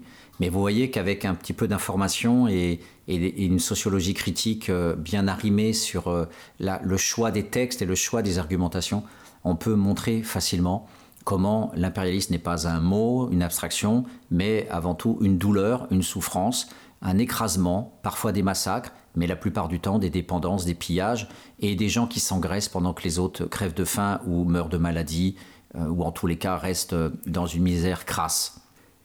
Je voulais vous proposer pour la fois prochaine une seconde émission sur l'impérialisme économique, où il sera question de chiffres cette fois-ci, euh, permettant de, donner à voir l'impérialisme économique à travers des chiffres précis, à travers des grandes statistiques.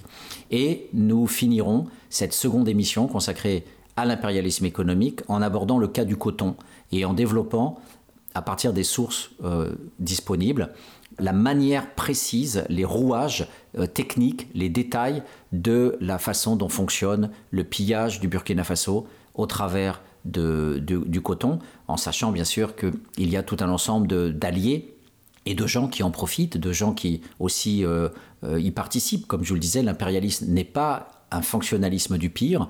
Il y a aussi des paysans pauvres qui, produisent du coton pour euh, les grossistes qui récupèrent les productions dispersées et, plus ou moins contrôlées par, par la France et les sociétés comme la Sofitex.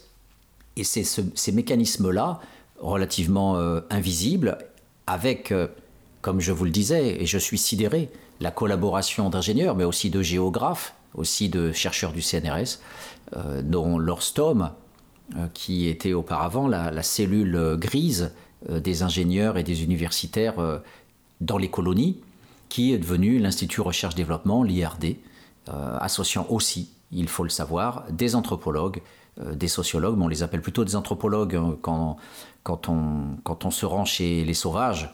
On ne dit plus sociologue, on dit anthropologue. C'est d'ailleurs euh, une ulcération de Bourdieu, qui dans le sens pratique et dans d'autres articles nous disait mais quelle est la différence entre sociologie et anthropologie? Il n'y en a pas. Euh, c'est juste que la sociologie c'est pour nous civilisés et que la- l'anthropologie est réservée aux, primates, aux, tribus. Et les gens n'ont pas honte à l'université française de continuer à s'appeler anthropologue. Voilà encore un des restes du colonialisme et de la pensée impérialiste, même si bien sûr les anthropologues aujourd'hui, qui se qualifient comme tels, ne pensent pas être euh, les suppôts de Satan et les prolongateurs du colonialisme, il n'empêche que, y compris dans l'espace académique, on est loin d'avoir euh, nettoyé tous ces impensés et tout ce, ce qui devient des facilités de langage. Voilà, je vous souhaite une euh, bonne journée et surtout un très bon repas en pensant à tous ces enfants qui cherchent à grossir pendant que nous, nous cherchons désespérément à maigrir.